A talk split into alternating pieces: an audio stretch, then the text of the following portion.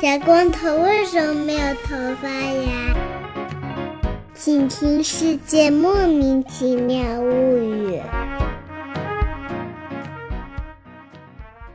欢迎收听《世界莫名其妙物语》，一档介绍世界中莫名其妙知识的女子相声节目。我是见谁都好为人师的见识。我是站在台上听相声的捧哏演员姚柱儿，我是一顿饭能吃十八个饭团的 YY，那么我们今天的啊热心嘉宾是谁呢？请自我返介哦场嘉绍一宾下。哎，安可、哦安可，我是谁啊？ 我是马上就要进入到晚间打折的皮皮虾女士。 嗯，您好呀。这个几点打折啊？我想问一下怎。嗯么上来就叹气？现在非常的萎靡不振啊，这两天数那个脊椎数的已经要瞎了，十六个视锥细胞也不管事儿了。现在 十六个细十个细胞不管事儿可还行？这个我不知道这个异体能不能给你这个，你去找个异体医生那边给你修一下，看看能不能增加到三十二个这视锥细胞。 是一种 graph 对吧？下接你最近在学什么？MBA 是学这个的吗，哥？ 和生物系差的不太远，就在街对面， 不小心带着了，带着了。皮皮虾女士最近如何呀？除了数脊椎数的视锥细胞不够用了以外，就是上一期节目录制完了之后呢，基本上那个时刻就是我幸福人生的终结点，之后就陷入到了这个 Oh no！对吧？就之后就陷入到了这个备课、讲课、呃跑调查、备课、批作业、呃改卷子、呃搬死人、打包死人、这个拆封死人的这个地狱循环当中。我现在我现在非常的萎靡不振，啊就是大家听一听啊，就是我、完师、皮皮虾女士，我们三个人的工作性质都差不多，除了她比我们多三项，分别是拆死人、打包死人、什么储存搬死人运、搬运死人以外，其他的都跟我们差不多。听到前面我就觉得很亲切，听到后面我一个机灵，什么？你再说一遍。呃，其实是因为啊，我们这个系可能真的要完了，所以他今年呢，我被抓去教一个我根本就不会的课，然后每天备课的状态呢，就像我准备今天的这个这个录制一样啊，就是迅速的在头一天晚上过一遍所有的内容，疯狂的在记那些猴儿都叫什么，然后现怼现卖啊，试图第二天糊弄一下学生。那些猴儿都叫 什么？听听等等， 疯狂的记一下那些猴 儿的教的是个什么 课？我就感觉它像红山动物园临时饲养员，就是那个红山动物园每只猴儿都有自己的名字，你上小红书对啊搜还有一些网红猴，然后他就是像去那个红山动物园去当饲养员，然后就是一日饲养员，所以前一天晚上疯狂的背那些猴儿的名字， 你也记不住啊，我学生的名字我也记不住啊，怎么办、让啊？他们自己写个 name tag。 就是就是，哎，就是不管怎么样吧，这个课堂上这加上我二十来个人，总要有一个人知道那些猴儿叫什么吧， 至少要有一个人知道他们叫什么吧。实在不行，你们二十几个人就进行一个集体 Google 行为，对吧？ 对你你游到一定程度就会变成我这样，我说哎那个词叫什么来着？我想不起来，你们等我查一下，然后当场就插着电脑的就就大家看 看我表演，当场谷歌啊，正常正常。人游到一定程度，什么事情都对做得对出来。对对对对，对对，哎，可以可以给大家分享一个比较有趣的一个一个小知识啊，就关于猴子的。嗯，这个环尾狐猴呀，哎我也是现学的。这个环尾狐哦，我猴好喜欢 呀，韩文虎猴，它的那个下犬齿，它的那个形状是非常接近那个门齿的形状的，就是非常细长的。然后呢，它两侧的这个犬齿和中间的四个门齿呢，就挨得非常的近，然后疯狂的往前凸，就是一个地包天的一个概念。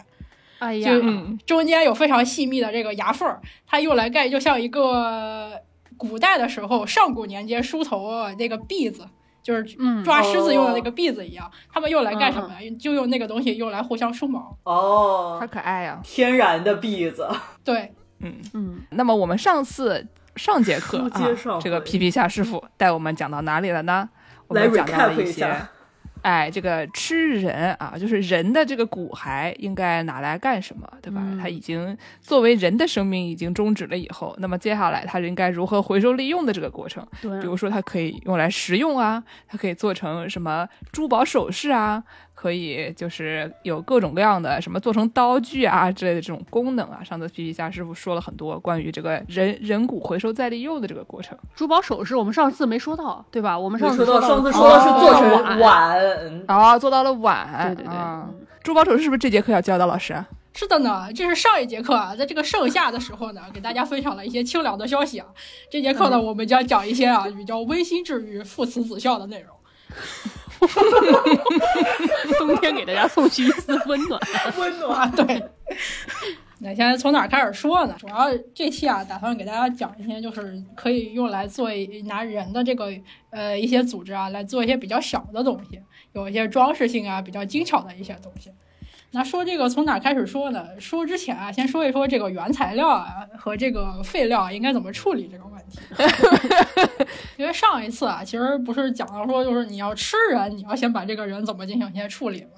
哎那现在我们这个主要目的啊，我们这个主诉啊是进行一些这个工具加工和这个饰品加工的这个过程。那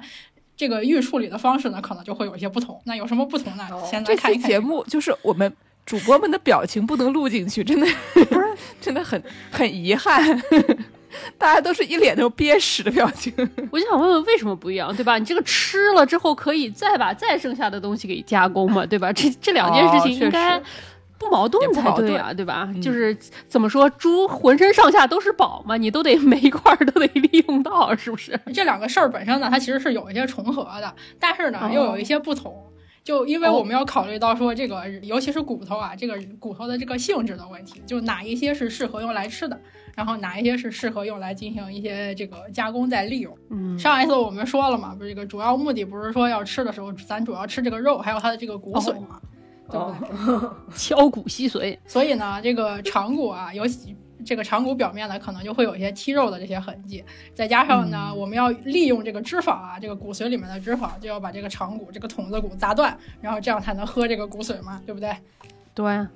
嗯，我答应的心里抖抖霍霍的， 对，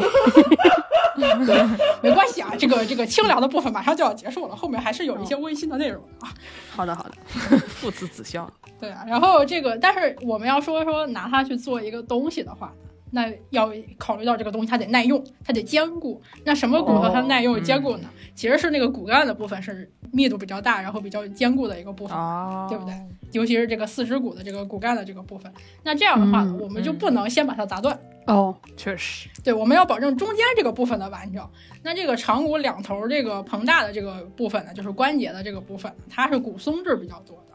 就是里头啊，如果是啊我们炖肉的时候切开就能看到里面这个密密匝匝，哦就是一个蜂窝状的结构。对对对，我最近经常看，因为最近炖了汤以后，剩下这个骨头就给了小狗，啊然后小狗就吧唧吧唧吃一个一个大猪筒骨，能给它吃的渣都不剩。 多厉害呀！这其实这个遗在遗址当中也会发现，就是有一些这个犬科动物要是想去吃这个遗骸的话，它也是从这个长骨的这两头先啃，然后把两头啃的都差不多哎对对了对。因为中间比较难啃，又没有什么，又又又没有什么脂肪了。如果你啃不开的话，对那时候没有高压锅嘛，对吧？不像我都是压过的。而且两头还有一些软骨什么的，对吧？好吃。所以说啊，我们要说这个东西它是拿来做工具的话，它要优先保留这个质量最好的这个部分，这个原料啊。这样的话呢，它这个处理的过程呢就会有一些不一样。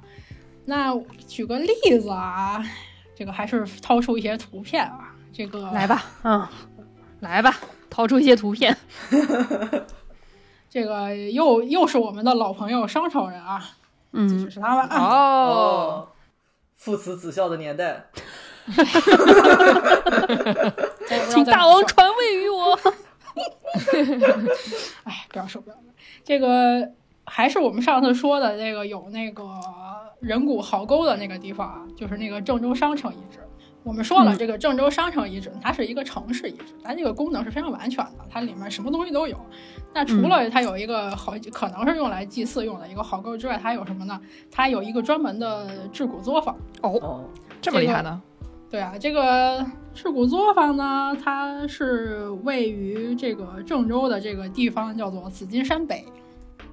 哪哪不是儿？郑州有紫金山啊，对郑州也有紫金山，非常奇怪。但是它那个金啊，是那个紫金花的金。河南老家在南京哈，河南正统在小南京 心。它这个遗址就是它这个制骨作坊这个遗址发现了呢，就是发现了什么呢？就是发现了一些骨料，经过这个预加工之后，准备进行呃准备用来制作东西的这个骨料，还有呢嗯一部分呢就是处理剩下的那些废料。那这些骨料跟废料当中呢，除了我们常见的一些猪牛羊啊，还有一些鹿啊、野生动物之外呢，它其实嗯有一发现了一些呢是人的这种肢骨。哦，这我们之前说了嘛，这个吃人呐、跟制骨啊，它这个加工的过程啊，它不太一样。那有什么标准？为什么这这些干考古的就非说这个遗址它是个加工的那个遗址，它不是一个吃人的遗址呢？对啊，咋看出来的呢？对它这几个，它这个遗址呢是有几个特点。第一个呢，就是说啊，它是有一个固定的生产活动的一个空间的，它不是说我在这儿一次性进行了一个烧烤大会我就走了，它就剩下一堆骨头烧烤大会了还行，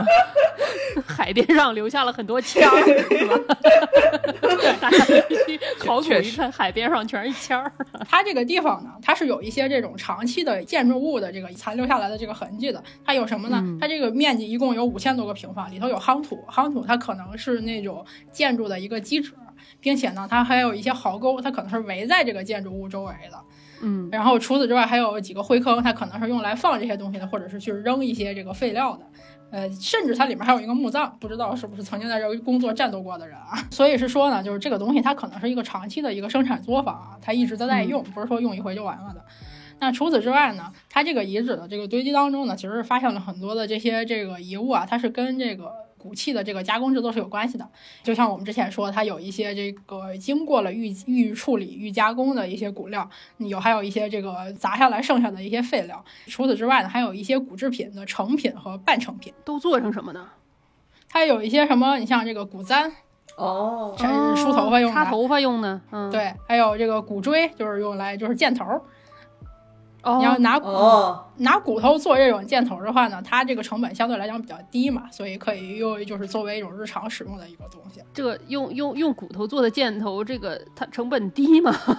就是你相对于这个金属制的话，肯定成本要低的。哦像骨头跟那个木、木质的那种箭头，也是在遗址当中也是有发现的。这个两个就相、嗯相对来讲是成本比较低的一些骨东西质小刀，但是比木质还是要结实点儿，对吧？嗯，还有一些锥子，还有针，哦，这些都是可以用骨头来做的。那我们说这个制骨加工啊，那这个原料跟废料它有什么一些特征呢？我们之前说了，它要保留中间这个骨干的部分，然后砸掉这两头这个膨大的部分。所以呢，嗯你看你看底下那个图啊，我们放了两张线图。这个第一个那个线图呢，就是这个制骨作坊当中发现的一些这个原料，那编号反正其中有好几个是人骨料，但是最明显的是其实是编号一的那个，编号一的那个很明显是一个大腿的一个骨干，嗯，就是一个直直的这个筒骨的，筒对，子一个骨非常的大腿圆、非常的筒直，骨它的应该是嗯那个股骨的那个骨干部分。 嗯然后那个第二张线图呢，它里面呢是这个一些杂交的一些这两头关节的部分嘛，有人的，有动物的。那编号二五六七它是人的，编号二很明显，它这是那个股骨头的那个部分，就是经常坏死的那个部分。经 常坏死的那个。对啊，然后这个编号五，我我我我不太看得出来它是什么，因为它那个关节的部分已经被破坏掉了。但是六跟七呢，很有可能是那个小腿，就是胫骨，它的远端就是接咱那个脚踝的那个部分。然后除此之外，还有一些什么东西呢？这个遗址当中呢，还发现了一些啊用来制作骨器的一些工具，就是说它有各种粗度的那种砾石，它可能是用来打磨呀，或者用来砸这些东西的。基于这三个原因呢，这这个遗址呢，它是被认定为是一个就是制骨的那么一个作坊。嗯，那我们说说啊，就是之前也就说了嘛，这个长骨啊是这个最是经常被用来进行加工制作的一个部分嘛。那除此之嗯外，这个骨头它还能用来干点什么呢？哪个部分还能用来做一些特殊的这个工具呢？这个大家在淘宝上搜一搜牛骨头，其实是我不是是 是是，哦，大家在淘宝上搜一搜，我我都吓坏了，我想说能搜到什么我人？哎们哦不说人，不说人的，不说人的卖啊，说一点合法的，现在可以进行售卖的。大家在淘宝上搜一搜这个牛骨板啊，其实可以发现很多好玩的东西，就是好多那个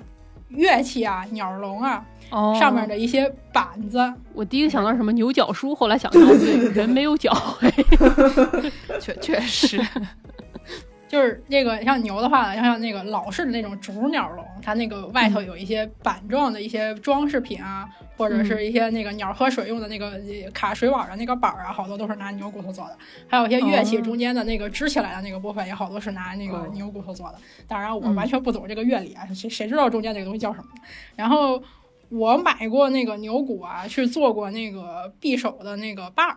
就是给刀装把儿，它两边、哦两片牛嗯骨夹在一起是可以打磨成一个比较好的一个刀柄的。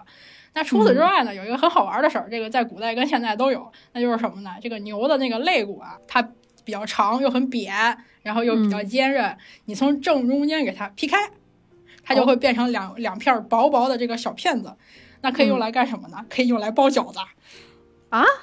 哦， 啊可以用来当勺儿。当然，人的这个肋骨就太小了呀，但是牛的这个肋骨非常有趣，就是在古代遗址当中也发现，就是从中间劈开之后当勺的，它是一个非常薄的一个长条的片儿，它就可以直接用来当、哦当勺，不需要进行不是特别多我们加工吃的牛肋排出来的那个肋骨是一回事儿吗？是就是那个东西，啊但是只不过它是那一个样长的条的，咱吃的可能就是被已经被去竖完了着比较切短的，不不同切啊法。啊嗯啊啊！懂了，那行吧。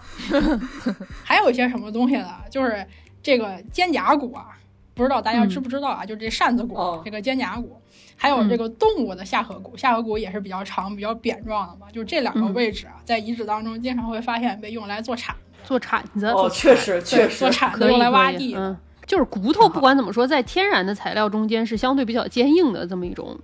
比较容易获得的坚硬的材料嘛，对吧？木头虽然是的也有，但是木头确实差点劲儿啊。 你只要吃，你就会有一些，然后它加工呢又不 是非常的少困难，吃。对吧？你只要吃，你就会有一些。都是一些废料。嗯确实，确实，所以这种啊，就是这个原原料和这个废料当中发现人骨啊，其实是一个比较容易的，对对这个人类学家比较友好的一个东西。为什么？因为它保留的这个解剖学的这个特征相对来讲是比较多的，咱看一看呢，它就能看出来。但是呢，对这种发现呢，它有一个问题，就是你不知道他拿这个东西具体是想做什么。为什么刚才那个不是说看着很清楚是长骨吗？做出来都是勺儿，这这这咋看不出来呢？它也不是所有的都能做成勺的形状吧？你像这个长骨，我们刚才说了，它可以做成一系列的产品，它这个簪子呀、锥子呀、这个针啊、勺啊之类，它都可以用来做。但它具体是用来做哪一个？它为什么非要拿人的做？它是有是一些特殊的意义吗？还是有还是干脆就是闲着没事儿，反正浪费浪费了也是浪费了，拿来用吧。吃完了顺便来做一做。对 所以这个就很难知道啊，它到底是目的是什么。对，而且人骨有的时候做的东西，它说不定是有一些，它虽然是日常的物件儿，但它也有可能是用人骨做了之后，它就变成了一个祭祀的这种法器这样的东西，所以说不太清楚具体它到底是用来干什么。是问就是魂器，所以呢，这个最近几年啊，这个科技在就进步啊，科技在发展，这个这个有一些有一些这个新技术啊，就很好，它能啊用来去鉴定一下这个特别小的这个东西，已经加工完了之后成为成品的这个东西，它到底是人的还是动物的。哦，那这个怎么整呢？他他们自这个有一个 team 呀、他们搞了一个什么东西呢？他呃搞了一个啊用来检测这个骨头当中的这个骨胶原的这个结构的一个东西。哦，嗯，所以它它判断是是人还是动物，它是看里面的骨胶原成分吧？啊，对，它是看它的那个它那个结构特征，它到底是个什么？它更可能是人的，还可更可能是动物的。而且一个好处在于，就是说它这个它这个技术吧，好像是对于这个东西本身它是没有什么损伤的。哦，因为你想一个东西它它挖出来啊，它本身是除了你说用来研究之外啊，它其实是有很高的这个文物文物价值的呀。你随便拿出来跟人家说我要来测一下它到底是人的还是动物啊，这个博物馆也不跟你也也不会同意啊。邦基给它掰两半啊！感觉咱们这节目真是耳目一新。你到哪儿去听现在各播客节目，各行各业跟你说我们出的新技术都是跟 AI 有关的，跟你说我们节目也跟你说科技在进步在发展，出现的技术是不把人骨头打碎可以鉴定人骨头里的胶原蛋白，是不是很新鲜？多么有用！我就 听问过问，吗你说说那 AI 它能帮你干啥？你怎么对就吧不知道人家有没有用 classification，对不对？哎呦，乖小孩儿别说了，可不别敢说了瞎说，可不敢瞎嗯说。上一期的时候不是还拿 AI 去去做了一下这个粪石的研究嘛？这还是要用的嗯，还是要用的。然后我们这个有什么例子呢？又有一又掏出来一些图片啊，凭空tạo出一些图片。皮皮虾是不是真的掏出图片？他面前有哗哗哗在翻的，大家能听见的啊！哎叫因来为我了脑子不好使呀，我我最近脑子不好使呀，把它都打出来了。这个底下那个图片呢，它那个是一荷兰的一个地区啊，这个地区叫这个多格兰，多格兰的这个海滩沿岸，它收集了几个西欧的这个中石器时代的这个十几个这个箭头呢，底下那个图啊，大家可以去猜一下，到底哪个或者哪几个呢是拿人骨做的。反正你粗看左边那个看起来特别像那种轮胎。 我我给大家形容一下，这最左边这个东西呢，它就是一根很长的，像匕首那么长的一个东西，说明比匕首还长。不是像那个切面包刀，对对对，然后呢，它那个横截面就是它它的侧面那个那个一棱一棱的东西，它看起来特别像那个轮胎上面的齿。嗯，因为我昨天爆胎了，所以我对满脑子胎都是轮观胎察得较像轮为仔细啊。今天我要去换轮胎，嗯，但是，这个其实他他们发他们发现啊，有两个可能是人骨的。第一个呢是那个 P 零三，就是在右上角，离那个哦呃，那个指这个指北针非常近的那个。哦，那个看起来大概是一个长的三角形的一个偏就是白色灰色的那种颜色，对其中看有起很来多麻骨麻头扎是那扎的种一白个白的东灰灰的，有的是那种黄的，就看起来有点像木头的颜色，有的是像那种就是烧过的木头，反正深色的木头，嗯还有的就是那种就纯黑炭黑啊，是反正这个是那种白白灰灰的一小块。我想象中的骨头制品，应该都是最左边这两片儿，这样就是有点发黄，有点发白很，这种感长觉就有点像你在日常生活中有时候会见到他们那种，有的地方会挂那种动物的骨头的那种标本嘛，哦对吧？哦对然后那个会是颜这种色样子。就那个色儿的，哎，我前说到这个，我前两天刚从我我们班实验室，我刚抱了一个牛的上去， 穿过了整个办公区，然后抱着抱着一个牛头上了实验室。不抱的是人头已经很不错了，实验区就欠你抱一人头走过去，别的系朋友吓死。我们这个搬家的过程啊，为了害怕，就是就就是为了保护一下这个办公区的正常人类啊，就所有人的这种的，就是完比较完整的，能看出来是个人的，都是早上起来大家没有上班的时候搬的。真可怜，啊也是反正掩人耳目，对呀、啊搬尸体又不是是你们创造出来的这些东 西，没必要。还是要做一个好人呀。哎，说回来呀，就是还有一个是谁呀？还有一个是那个 P 二二九，就是那个黑乎乎的那种。哦哎，那个很黑耶，那个人骨为什么那么好黑呀、啊所以跟颜色并没有很大的关系嘛。这个其实就说明，就是说这个埋藏过程啊，它其实可以发生非常多的变化。我们单看这个东西它的质地啊， 啊它的颜色，其实是很难判断它到底是什么东西的。那这样的话呢，它不是弄出来说这两个它有可能是人的，然后剩下的那几个呢，它可能是鹿科动物的。接着呢，他又做了一下这个同位素的这个分析，然后进一步证明了啊，这俩很大可能很大的可能性呢是说就来自于本地人的，因为它的那个碳氮同位素那个范围就落在了这个地区发现的这个人类遗骸的这个碳氮同位素的范围里面，就说它是一个原产地自销的一个概念。然哦后怎么说呢？这种有机本地农夫市集里出来的这种东 西、啊，就是从农场到餐桌啊，不是 Local 对对对对对对放不对出 table，对对对对，碳排放量不很大啊， 比较环保啊的对这么一种材料。提倡啊，然后这俩当中呢，他没有说是哪一个，但是他反而说啊，他其中有一个，他这个人骨的这个箭头啊，它这个尖端它是有磨损的痕迹的，就是说什么呢？它这个东西它真是拿来用的。 嗯，而这个箭头都很长嘛，这些是放在什么毛上面用的这种是吗？啊，对，这个东西它其实也也有可能就不光是用来打人啊，或者是用来打一些这个在陆地上奔跑的动物的，它也有可能嗯是用来叉鱼的。哦确实，啊，合这理个这个东西它不看着挺太好像说它到底是用来什么做什么。嗯，类似的呢，就是这个 team 呀，它在加拿大也进行了一些研究，哎呦，哦，在这个魁北克地放区、不出啊， table 了吗？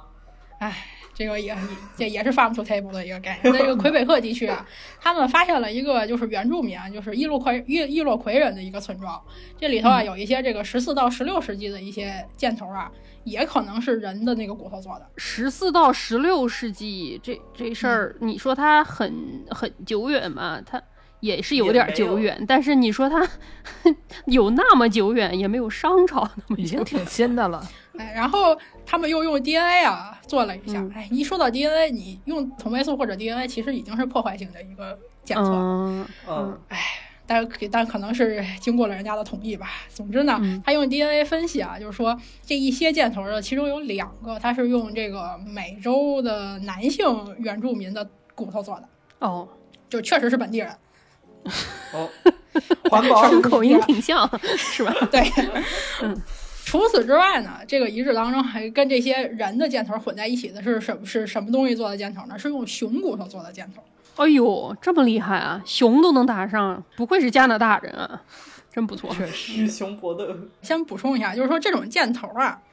它一般情况下是在什么情况下，这个骨头甭管是人的还是动物的拿来做的箭头呢？很有可能就是它在它是在这个骨头相对来讲比较新鲜的一个状态，因为如果它已经彻底的干燥风化了的话。就是它已经彻完全的白骨化了的话呢，你在加工的过程中，它整个这个组织结构就会变得非常的酥脆，然后很容易很很难塑形，然后边上会有很多的毛刺儿啊。酥脆可还行， 听听这形好容吃词儿，呃，就是所以啊，就是用这种散装啊，就是散装的干燥人骨啊，这种进行一些随机的制作，这种可能性是比较小的，很有可能确实是有目的的去进行了一些这个、呃原料的这个获取和这个加工。那为什么说非要拿人骨去做这个箭头呢？为什么呢？就是有一些这个研究表明啊，就是说这个人的这个骨头跟这个鹿的骨头，它其实在这个物理性质上啊，没有特别明显的谁孰优孰劣的一个问题，啊嗯，所以它并不是说人骨头特别好使，所以我才专门用人的。哦，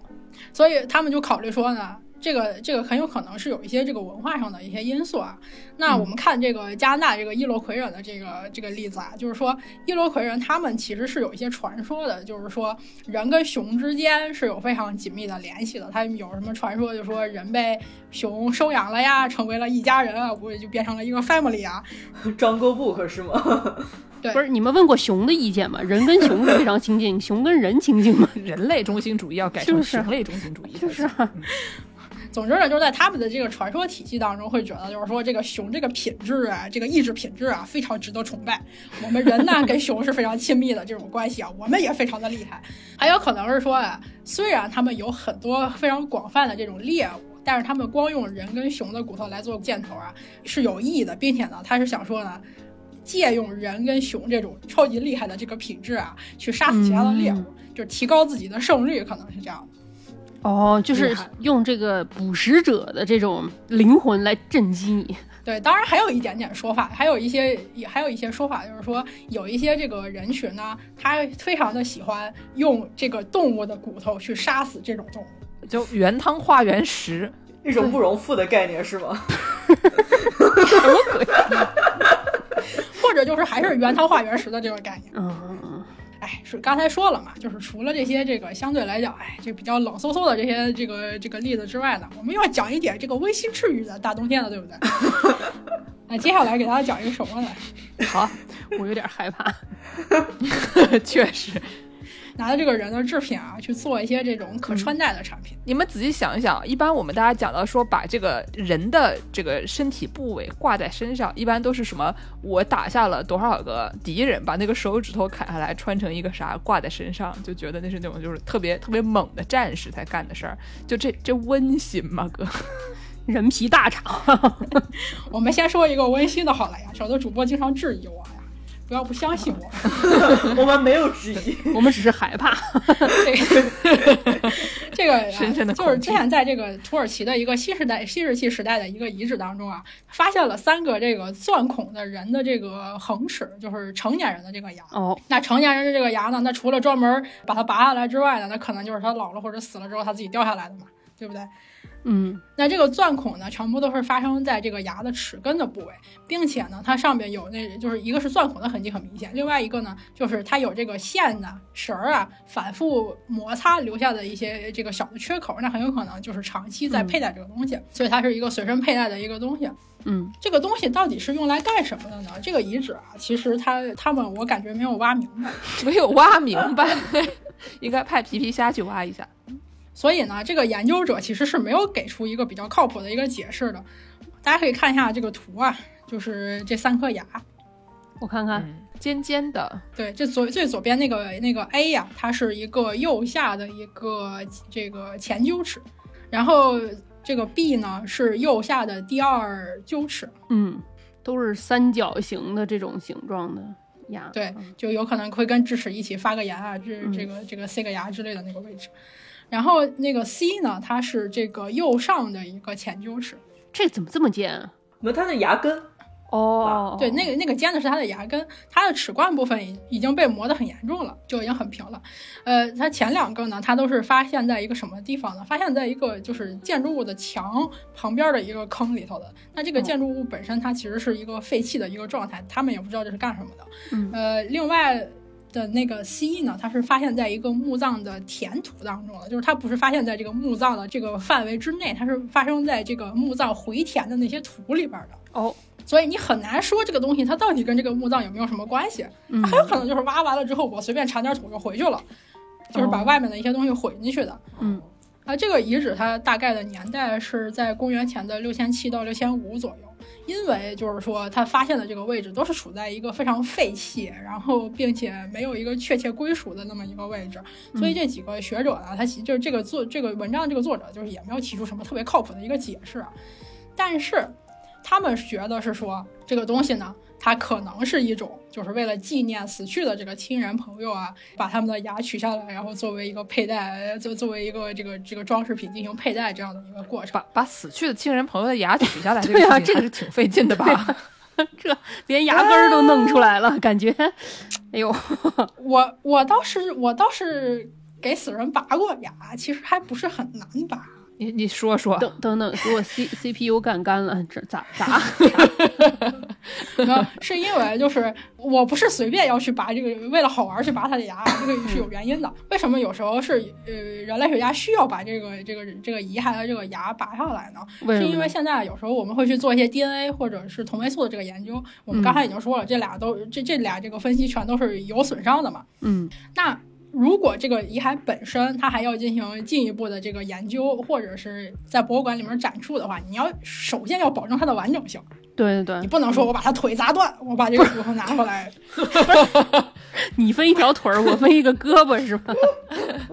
对吧？这个非常野蛮呀，这种行为。那有一个替代的方式是什么呢？就是嗯把它的那个智齿拔下来。智齿这个东西啊，不光是在人活着的时候，就是它在死后啊，其实也没有特别大的意义。 一般的，不是这这谁说的？你死人答应了吗？就还是说智齿这个东西啊，就不光是人，还有其他的一些灵长类动物当中啊，这个智齿它一般都是比较不规则，它可以长成各种奇怪的形状。嗯，而且呢，嗯看过牙医的大家都知道，对不对？而且呢，它也很难就是正确的去参与到你日常的这个咀嚼当中啊，所以它的那个形态，它本身的那个形态，它磨损的这个状况呢，能给的那个比较可信的这个有效信息啊就比较少，所以嗯很少会有研究是专门针对智齿的。大多数大情况下，大家都是观察或者测量其他的这二十八颗牙，等于它是一个废料是吧？就是它就确实没有特别用，可能没有特别大的用，处，跟阑尾差不多。作为一个长了右上和左下智齿的人，这事儿确实没什么用。我有我有四个，为什么健身那 为什么么厉这是害呢？有 PhD 对吧？我就是一个站在进化链顶端的呃这个这个这个智人，我、我是没有智齿的，我天生没有智齿，你看看人家多厉，害啊看看人家， 哎，多厉害！所以总之呢，就是智齿啊，它对未来的这个不管是展出还是研究啊，影响都比较小。所以如果你说要做 DNA 或者要做同位素，我就会帮他们拔一下智齿。哎呀，拔的过程其实跟牙医的那个操作差不多，都是拿牙钳，哦，就是那嗯个有点长得有点像夹核桃的那个那个钳子似的那个钳子，你就往上往上一蹬就下来了，啊对吧？完它一蹬就下来了，因为它已经没有软组织了。对啊，只剩下就是这个牙跟这个这个下颌骨嘛，所以一般嗯情况下是会比较松的，就不会特别的紧。当然也有一些智齿，它那个齿根长得非常的奇形怪状，非常的繁复，所以就很难拔下来，这些也是有的，也是有失败的。你要拿个小小小锤子敲敲敲吗？就是我们一般是会用一个这个牙医的那个全套的一个工具的，就是你们顺着那个齿根往下戳一戳， 这样蟹八剑还是什么蟹蟹几 剑？吃大闸蟹就拿用那的个小签子往下戳一戳，然后把那个齿根剔出来，这样。总之呢，就是说呀，这个把这个牙拔下来其实有一点难，但没有很难。你拔的时候没有软组织了，就是这些人亲戚朋友他们死的时候，这个软组织还是在的吧？对是呀、埋了之后对啊软组织没了再拔的吗？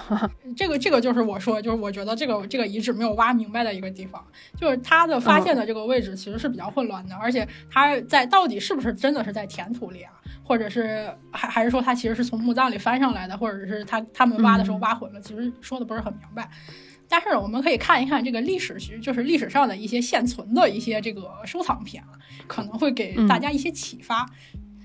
哦这个牙呢，它可能也是会有一些这个家庭和睦、这个是人生美满的意义在的。那谁非常就哪哪个时期的人类啊，他特别喜欢戴一些牙做的装饰品呢？这个英国的维多利亚时代的这个人呢，他们特别喜欢嗯拿小孩子的这个乳牙去做一些首饰。哦，想了想也对，我的狗的乳牙我也是收着的， 什么时候拿出来做点儿装饰品？哦，可爱，哎，总之啊，大家往下看啊，这个我又掏出了一些非常非常精美的图片啊。这是个的底下呢，这个金色的这个呀、它是一个乳牙镶嵌的一个项链哎吊坠儿，呦，哎好呦，看哦！周围配的是什么呢？虽然一看就是一颗牙，但是把这个牙去掉，周边还是蛮好看的。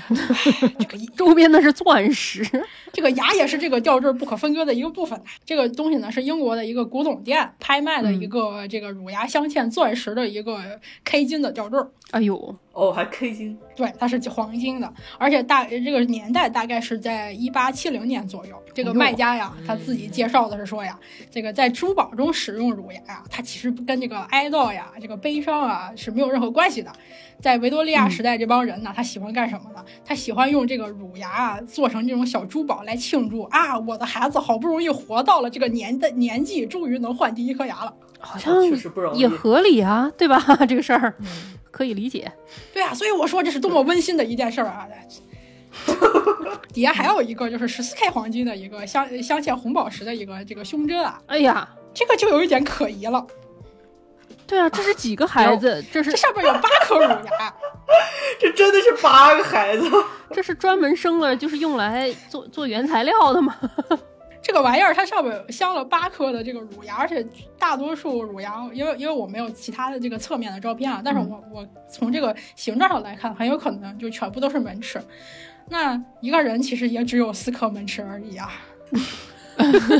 每做一个每做一个胸针就要使用两名小孩，很难 想。对吧？没有买卖就没有伤害。 那 这个这个哎风小孩子潮容易，吗这个风潮是从哪里来的呢？这个还是一个这个上行下效的一个一个事儿，是谁开啊始带起来这个风潮的？是维多利亚女王，他本人对她本人。这他个生了多多少个？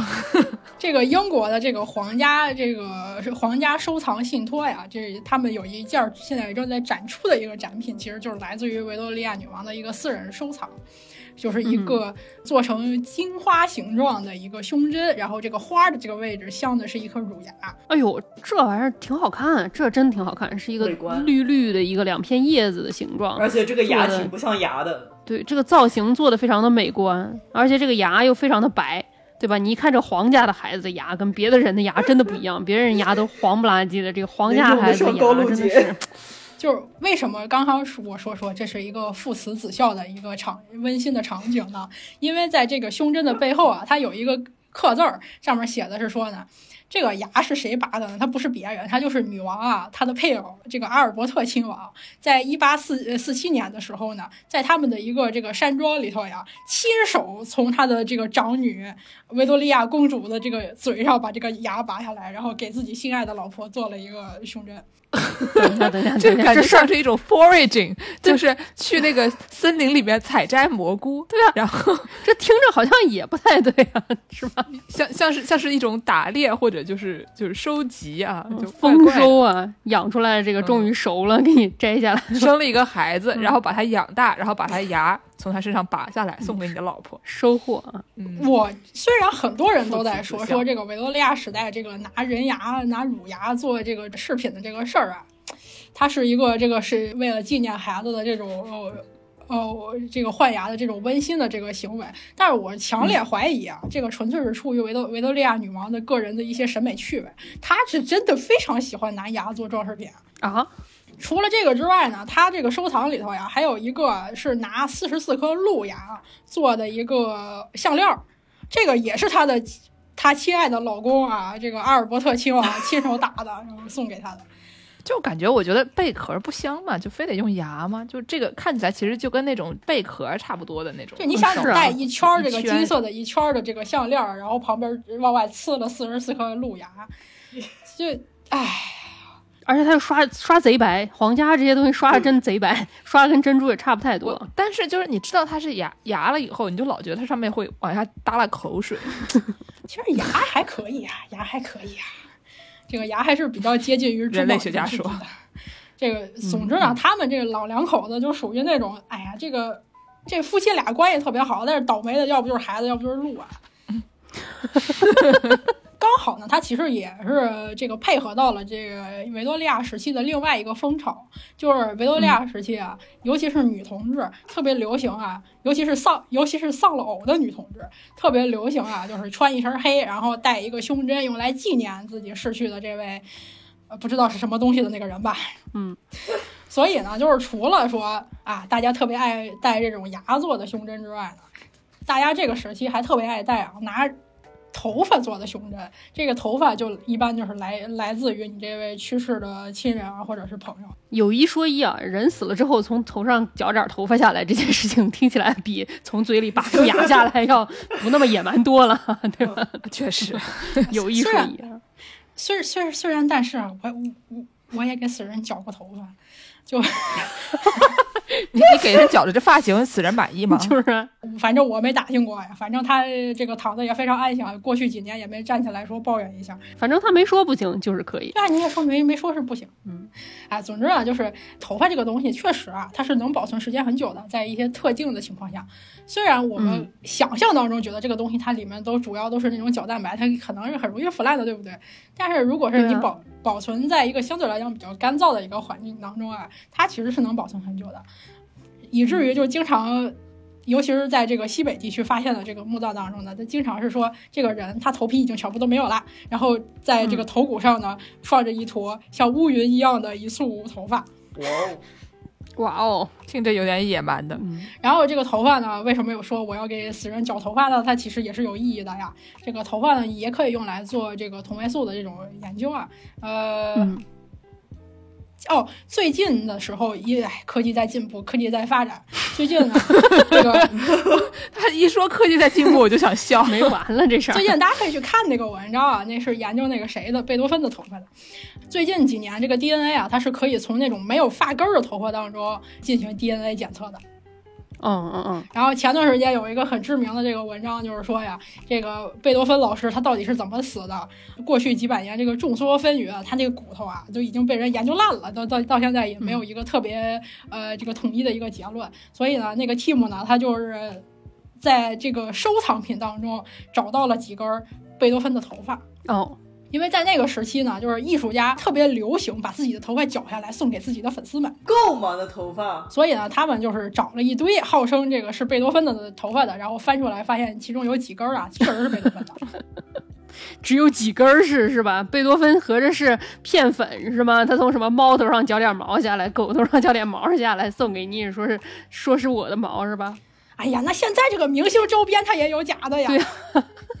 然后那个那个好像是说呀，就是我们传统上认为说跟那个水银啊、汞啊中毒导致的这个死亡啊，可能这个关系不是很大，因为之前不是说贝多哦芬也是有一点点梅毒的嘛。嗯，有有这个说法，听说过。对，我们之前我台不也讲过吗？就就是经常呃嗯那帮人拿水银去治梅毒，对吧？也不知道嗯是是谁先死，谁先把这个工作做完是吧？派了两两队专业人员啊，进行一些竞技作业。反正他们的那个研究发现，就是说它重金属的那个水平其实还可以，然后嗯它本身是有一些先天的基因问题的，所以哦导致它身体上是有一些问题的。两队人马都不是，哎，但是说回来啊，说回这个拿头发做胸针的这个事情啊，嗯，我们这我我在这个文档当中又添了一张非常精美的图，这还这还是一个非常大的是品牌的，这个是 Tiffany 的。哦呦，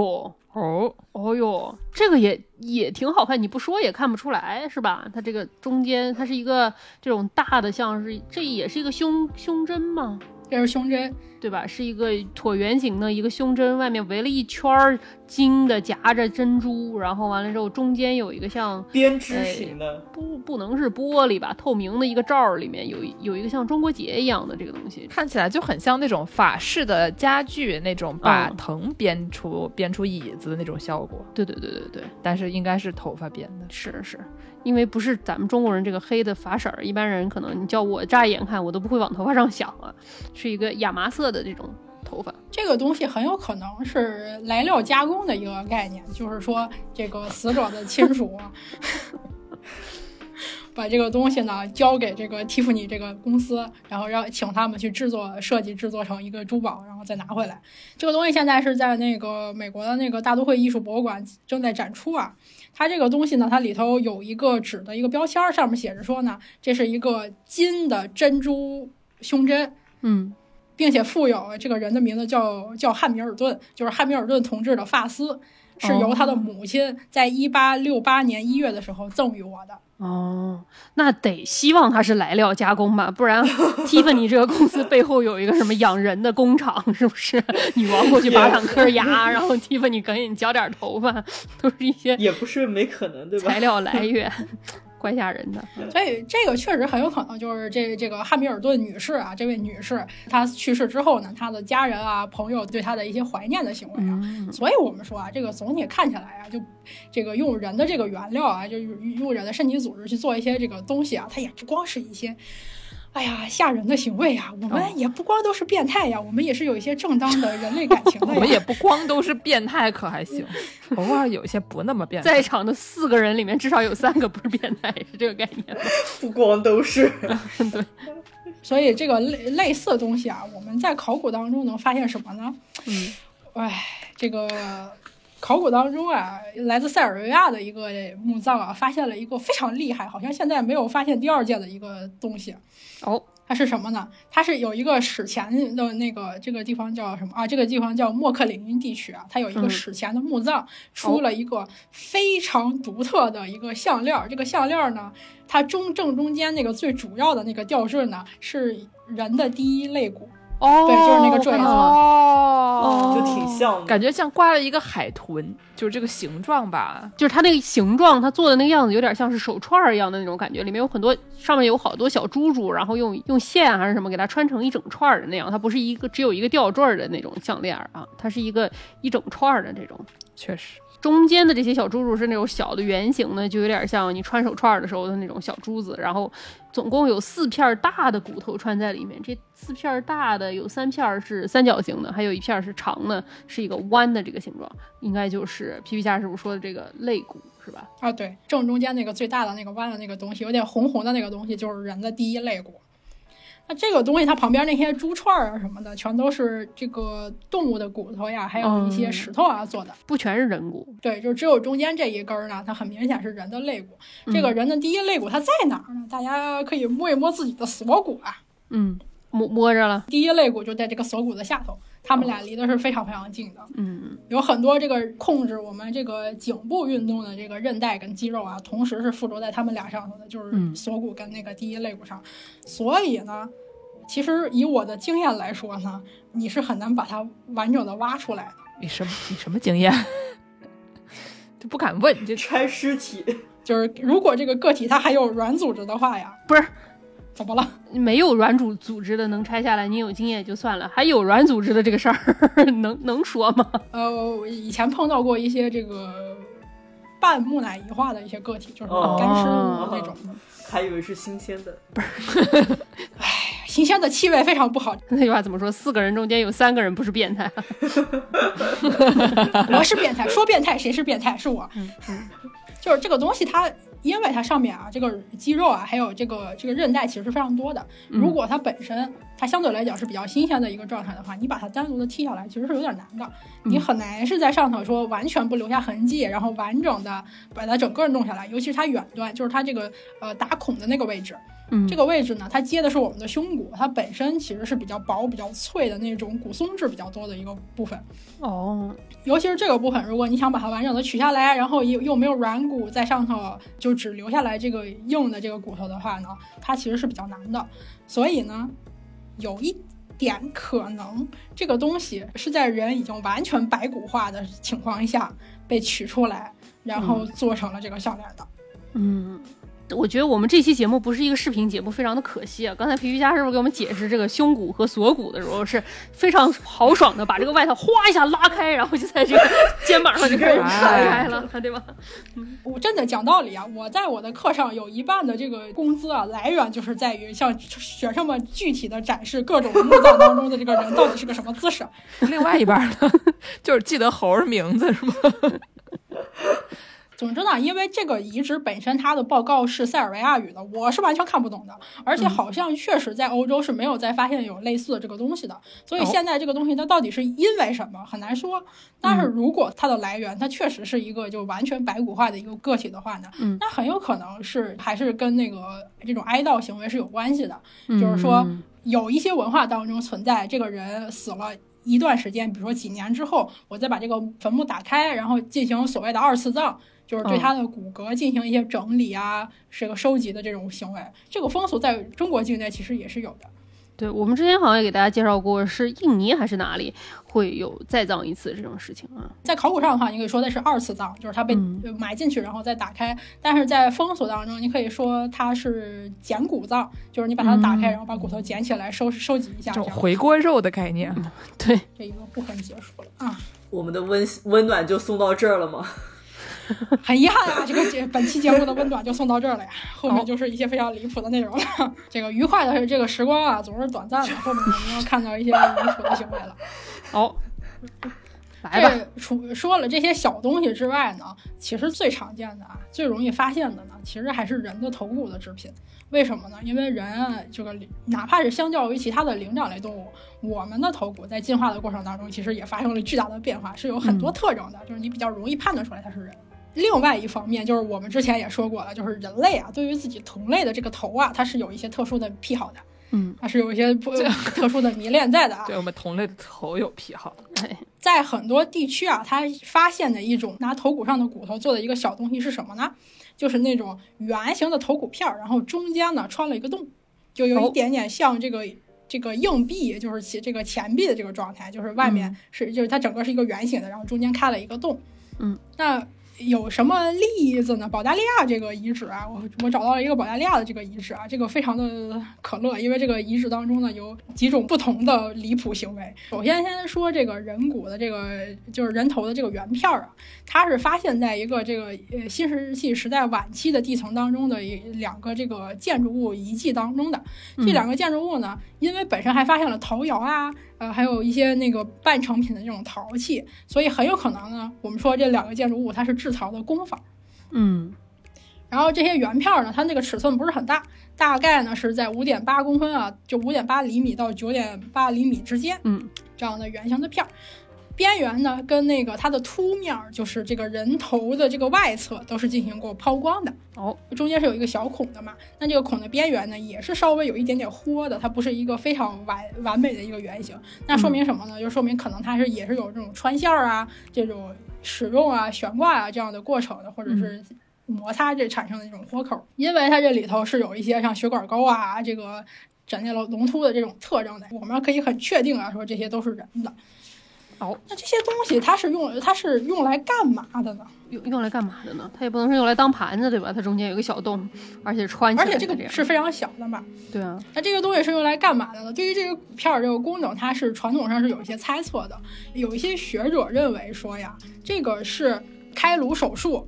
开颅手术结束之后取下来的那个股票，在某些文化当中呢，它要求一定要跟这个患者再埋回去，就是他们再哎埋在一起。哦，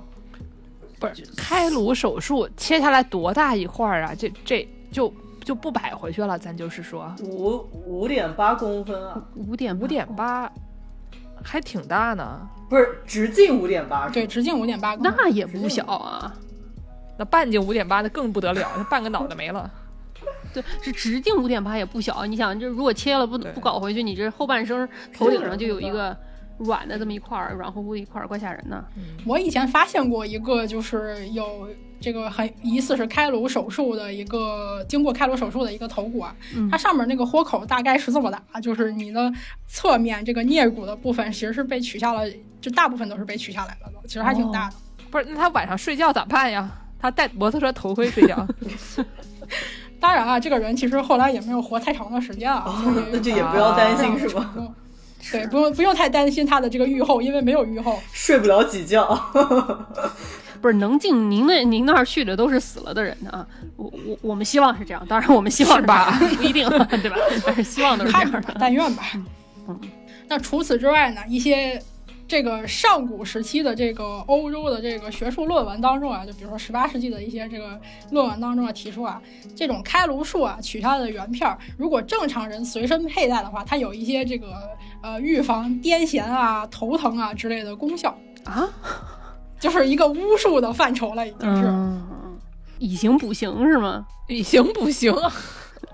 刚刚是那个原汤化原食儿，现在是是是以形补形。今天这这个这个话题就怎么回事儿啊？就比较环保嘛，对不对对？吧？确确确确确实，嗯，因为传统上认为说这个开为什么要进行开颅呢？它是因为这个患者他本身经常头疼，嗯他因为某些原因他经常头疼。那你开完颅，这个人不就治好了吗？那你把它取下来，这个骨片随身带着呢，它就有一点这个玄学上的这个预防的功能。但治治好了吗？这是一个问句吗？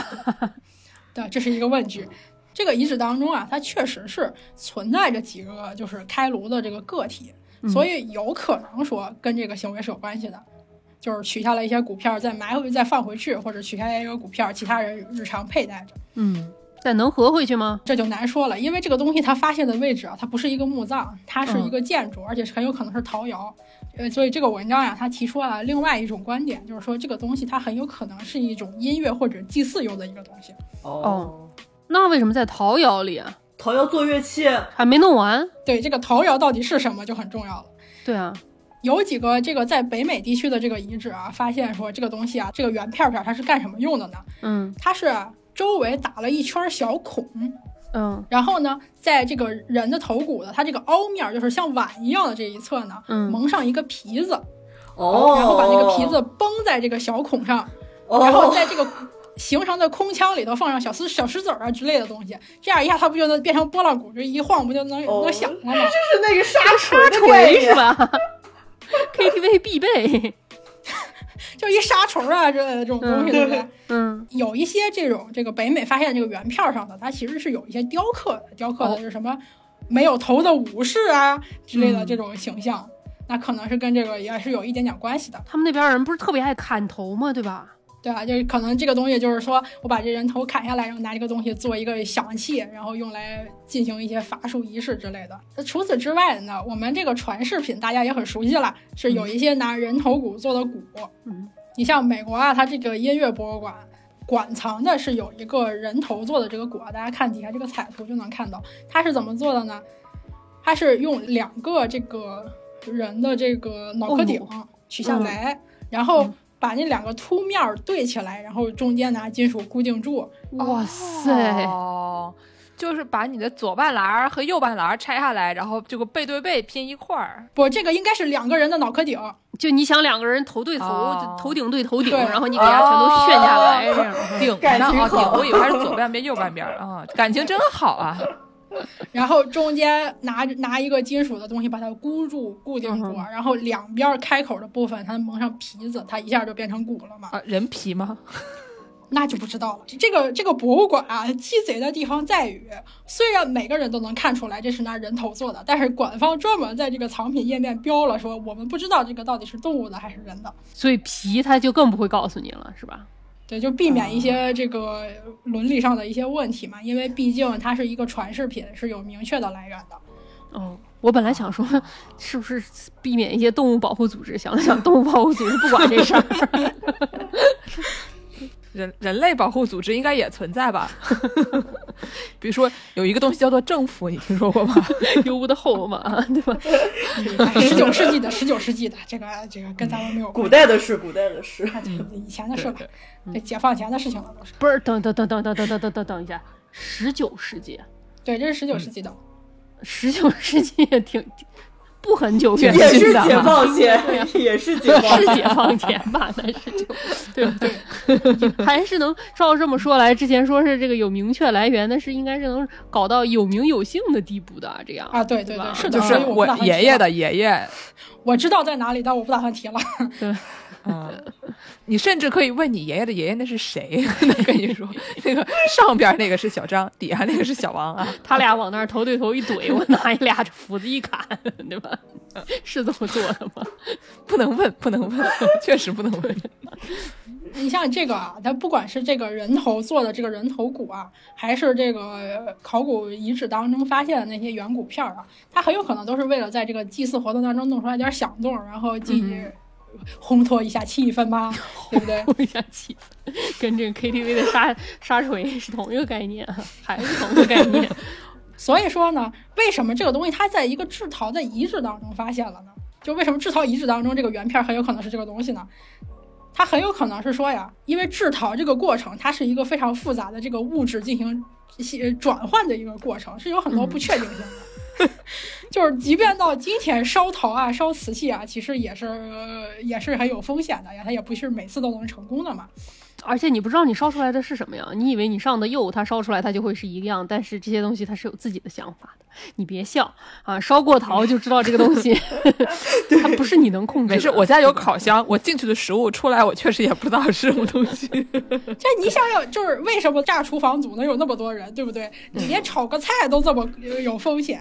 你更别提说说烧窑这个几百度、几千度这个过程。烧窑是完全在另外一个根本没有办法控制的，就是都嗯是、都是看他愿意，跟我没什么关系。玄学。好的，所以说呢，就是在其他的陶窑类的遗址当中，其实经常会发现一些这种跟某种这个超自然信仰有关的一些一些这个遗物，就比如说什么小神像啊之类的那种东西。 就是古代的乖乖是吧？就是绿色的乖 乖，一袋绿色的乖乖放在那个呃那个窑炉的上面。嗯现在放在机房里，以前你要用那个用这什么什么做一个小神像啊，把刷成绿色，然后上面写上乖乖，放在你的这个烧窑的地方啊。你以为能有用？作为一个做过陶艺 课，手上搞的全是大口子，然后每次出来就是这这这他妈啥， 这又是啥的这么一个人，我是有 PTSD 的，是有创伤的，心里是有阴影的，对吧？学建筑这么难 吗？对啊还得搞这个？就是啊，所以说呢，就是这几个研究者就认为说，很有可能啊，这种这个呃人头骨做的这个原片儿啊，这种响器啊，它也是为了在陶窑当中进行某种这种超自然的辟邪呀、嗯，呃的这种祭祀行为啊，或者是进行一些这个嗯魔法的行为啊，跟这个是有关系的。哦，那我们刚才说了呀，这个遗址非常的离谱啊。那除了发现了一些拿这个圆的头骨片儿做的一些东西之外呢，它还有一个现象啊，就是这个遗址啊，它除了这种呃生活区之外呢，它其实还包括了一个墓葬。哦，这个墓葬当中呢，它有一个个体，是一个女性个体啊，她这个头上被开孔了。嗯，但是呢，取下来这个东西，它既没有完全消失，又没有被放回到墓葬里，而是呢，有些人呢，在他的墓葬边上挖了个小坑，把这些碎片埋回去了。所以是发生了什么？那种打扫垃圾的感觉。是什么？怕他死了以后也会头痛吗？所以这个事情离谱的地方在于呢，这个女性个体她本身是以弯曲的姿势，然后这个侧卧在这个墓葬当中的。嗯，然后呢，她被取下来的这些骨头片儿呢，其实是在她躺着的这一侧，就是被她的头按理说是被盖住了的，所以就并不是说我把它打开，然后就直接在脑袋上可以进行一些操作，然后就把这些骨片儿轻易的就能带走了，而是说呢，我要把这个人头拿扶起来，然后在另外一侧取下来一些骨片儿，然后再把这个人放回去，让他继续在那儿躺着。这听起来像是一个什么小朋友把花瓶儿给打了，然后就把那个碎片藏在底下，然后把那个洞给想办法蒙上的这么一种行为哈、啊对 啊，此地这无个银是三百两有点儿。这个是一个非常个合理的这个猜测 啊，他合理吗？ 我就那么一说非常合，理 你就那么一听，真的非常合理嗯。因为呃，首先我们要解释一下，为什么我们认为说这个骨片儿什么的，它都是在这个死后被取下来的呢？是因为啊，首先它这个骨头附近呢，呃，就是这个骨片儿的这个边缘附近啊，它其实是没有很明显的生活反应的，就是说，嗯呃，这个人头还有这个骨片儿，它在取下来之后呢，它就取下来了，它它嗯没有再进行一些修复的过程。嗯，并且呢，就是说它这个片儿啊，这个片儿片儿什么的呢，它这个断裂面呢，它是有一些这种颗粒状的这个结构的。我嗯们之前说了，就是说新鲜的骨头在制作的过程当中可以形成一个比较光滑的边缘，但是那个呃取下来之后的这种东西呢，如果这个骨头已经完全干了，然后它只剩下一些无机质，它并没有什么有机质的，你再进行切割或者打磨的时候，它就容易崩坏，变嗯变成很多这种比较毛糙的这种边缘。它就比较舒适，因为它比较松呃松了嘛。所以还有这个，所以这些骨片儿呢，其实是在这个人死后，并且死了一段时间之后，然后他才取下来的。好奇怪啊！就有一种就啊，为什么你们这个工作其实是一个探案的工作是吗？ 并且还是一 个这个是办案找不着嫌疑人，嫌疑人和被害人都死了的这样的一个工作。可以通灵。这个就是一个风险最小、对现实生活影响最小的一个侦探游戏。嗯哼，如果你喜欢海龟汤，你可以试一下干考古。所以我们说了，这个东西它是怎么回事呢？就是这个女性个体，她被侧卧着埋进去之后一段时间，有人把这个墓葬重新打开了，嗯，然后在他被挡住的这一侧取下了一些骨头，然后带走了。哦带走之后呢，他又想把这个东西还回来，但是他没，他拼不回来，但是他没有。因为某些原因没有办法把这个墓葬再重新打开，他就嗯在这个墓葬边上挖了个小坑，把这些东西埋进来了。我有一个想法啊，嗯，这会不会是一个呃几百年前的皮皮虾师傅？ 就是那个时候科技还不是很发达，他需要把这个东西拆下来进行一些研究，拆完了以后他怕拼不回去了。你这是在质疑皮皮虾师傅的能力。上古皮皮虾师傅嘛，皮皮虾师傅打开这个墓葬一看，说：“哎呦，全靠同行衬托，是吧？我还是要为自己辩护几句的呀。就是按照我们的这个操作流程来说啊，你一旦打开一个墓葬，你要。保证你有足够的时间和比较好的这个自然环境条件，你能把整个的这个呃墓葬全部做完，把所有的遗物跟这个骨头什么全部带走。你不能说这半了咯叽在那儿放着，然后我回去吃中午饭了，这个是不可以的呀。然后你也不能说我在现场找点东西带走，然后剩下的往那儿一扔，那也是不可以的呀。我们还是有一点职业操守的呀，同志们。咱们现现代的现代的皮皮虾师傅们啊，都是有职业操守的。嗯，就以前的咱就不知道了，有很多有很多不是很好听的故事啊。所以呢，就是这个研究者认为说，这有可能是这个什么行为呢？就是说呀，这个这个取下碎片这个过程呢，它很有可能它不是合法的一种行为， 偷偷拿的。它这个偷偷的呀。拿下来一些东西，它可能是用来做之前我们说的那种远古片儿，也可能是纯粹就是好奇啊，拿拿走之后进行了一些操作。嗯，等他想要再重新放回去的时候呢，为了防止别人发现这种非法的行为，他就没有办法把这个整个的墓葬再重新挖开了，他就为了降低这个这个这个响动啊，他就挖了个小坑把它填回去了。哦，哦，这个就是一个这个上古时期的这个这个侮辱尸体的呃罪罪行啊。除了这些，就是说我们说的这个拿人体组织抽出来一部分，然后进行一些产品制作的行为之外呢，其实还有一些这个人呐，他是把整个的这个死人拿过来进行一些操作的，然后整整这个整也是有个的。不是整个死人对拿过来就是搬提取一名死人，整整对，个就是一个整个的这个尸体拿过来进行一些这个操作和使用的。是那有什么例子呢？使用使用使用使用，sorry。以使为好用也吃是呢。使呃使用的一种。那有什么例子呢？这个东西啊，它有点少见，但是呢，日本发现了一个特别好的一个例子，嗯就是说呀，日本的这个东京都的这个文京区啊，这个汤岛这个区域，这这个社区啊，他发现了一个墓葬，它里面有两个青年的个体，这两个青年个体呢，他们被发现说啊，在这个躯干的部分，就是我们这个上半上上半身啊，有很多这种横行的这种切痕，贯通了整个上半身。哇哦，所以两个个体呢，他们一一共发现了是有这个五十多处这种切割的这个痕迹的，我去五十多处啊！这很厉害啊！而且呢，就是这个一号个体，它这个脖子相对来讲比较完整，等到放回去之后，发现呢，啊这个脖子上头呢是有几个这种失败的斩首痕迹的，就是说它没有切断，但是留下了这种切痕。不知道为什么这个这个一到日本，然后内容一来到日本，讲的这个内容就突然听起来像是一个李淼谈奇案的感觉。怎么又给别人做广告了啊？我们后面其实也可以 Q 一下描述这个，哎，他他之前有一期节目还提过类似的事情啊。 嗯，就是这个东西它有可能是什么呢？这个在这个历史文献当中啊，它是能发现一些解释的。就是日本啊，这个有有一种这种测试日本刀的一种专门的测试流程，它起源在这个战国时期，并且在这个江户时期非常的流行。大家也知道嘛，这个东京时代，呃这这个东京在江户时期啊，它已经非常的这个繁华，城市化很好了呀。嗯，住的人也非常的多，非常热闹了。它这个测试刀的这个目的呢，是为了评估这个刀的质量和它的切割能力。所以呢，大家测试的时候呢，经常会选一些死刑犯。死刑犯那个时候就是砍头嘛，嗯， 砍完头剩下来的那个尸体呢，放着也是放着，他就拿过来。剩下来的尸体放着也是放着，哎呀，好，我是一个非常节俭的人，啊，大家可能也听出来了，我是一个非常节俭的人。还是一期环保节目的概念， 物尽其用，讲究一个 sustainable，讲究一个浑身上下都是宝。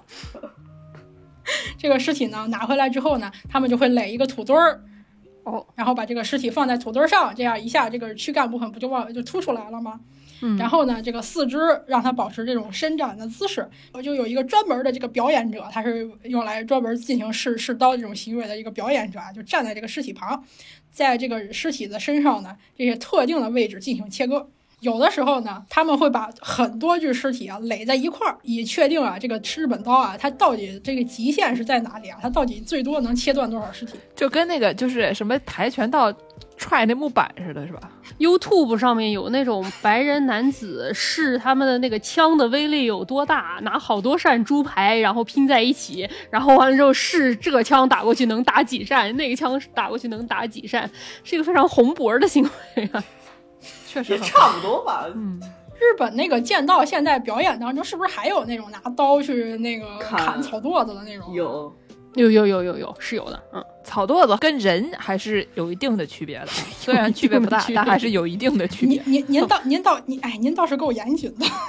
那那那哪是有有一定的区别呀？那区别很大呀，同志们。不是有的人区别比较大，像我们这种草包类型的人，就区别可能没有你想象的那么大。我们我们区别只是外面那个绣花枕头而已，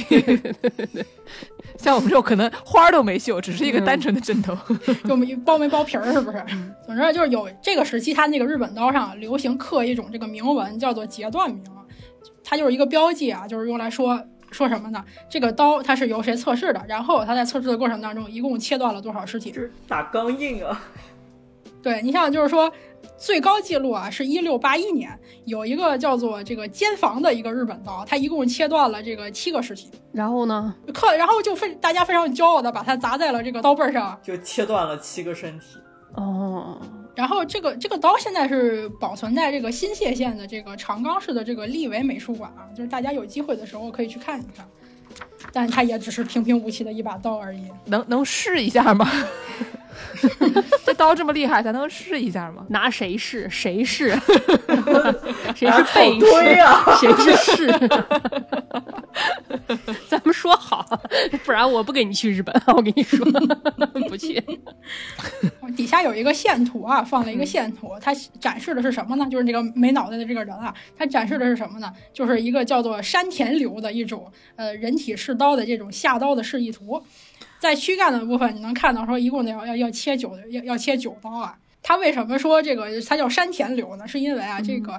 有一个家族叫山田浅右卫门。这个家族，他们在整个江户时代呢，他们家就是以这个为业的，他就是用专门用来干试刀的。哦他们家这是个这是个工作，它不是被试啊，它是它是专门试这个的啊。对，他是对。当然了，他们这个主要的这个这个职责呢，就是来切这些无头的这些罪犯的尸体嘛。但是有的时候呢，他们也负责对犯人进行行刑啊，反哦，正一个外面的兼职。就是一一条龙全包服务。 这也是一个就地取材的概念，碳排放量也也不太高，啊 是吧？所以就是在这个明治政府时期呢，他们家呀有一个重要的 title 叫做这个东京府囚狱绞刑执行员。哦，执行员儿，社会会 主义拉不是哎，这个时候还不是社会主义啊，还不是社会主义 啊不要乱！解联想，解放前 啊，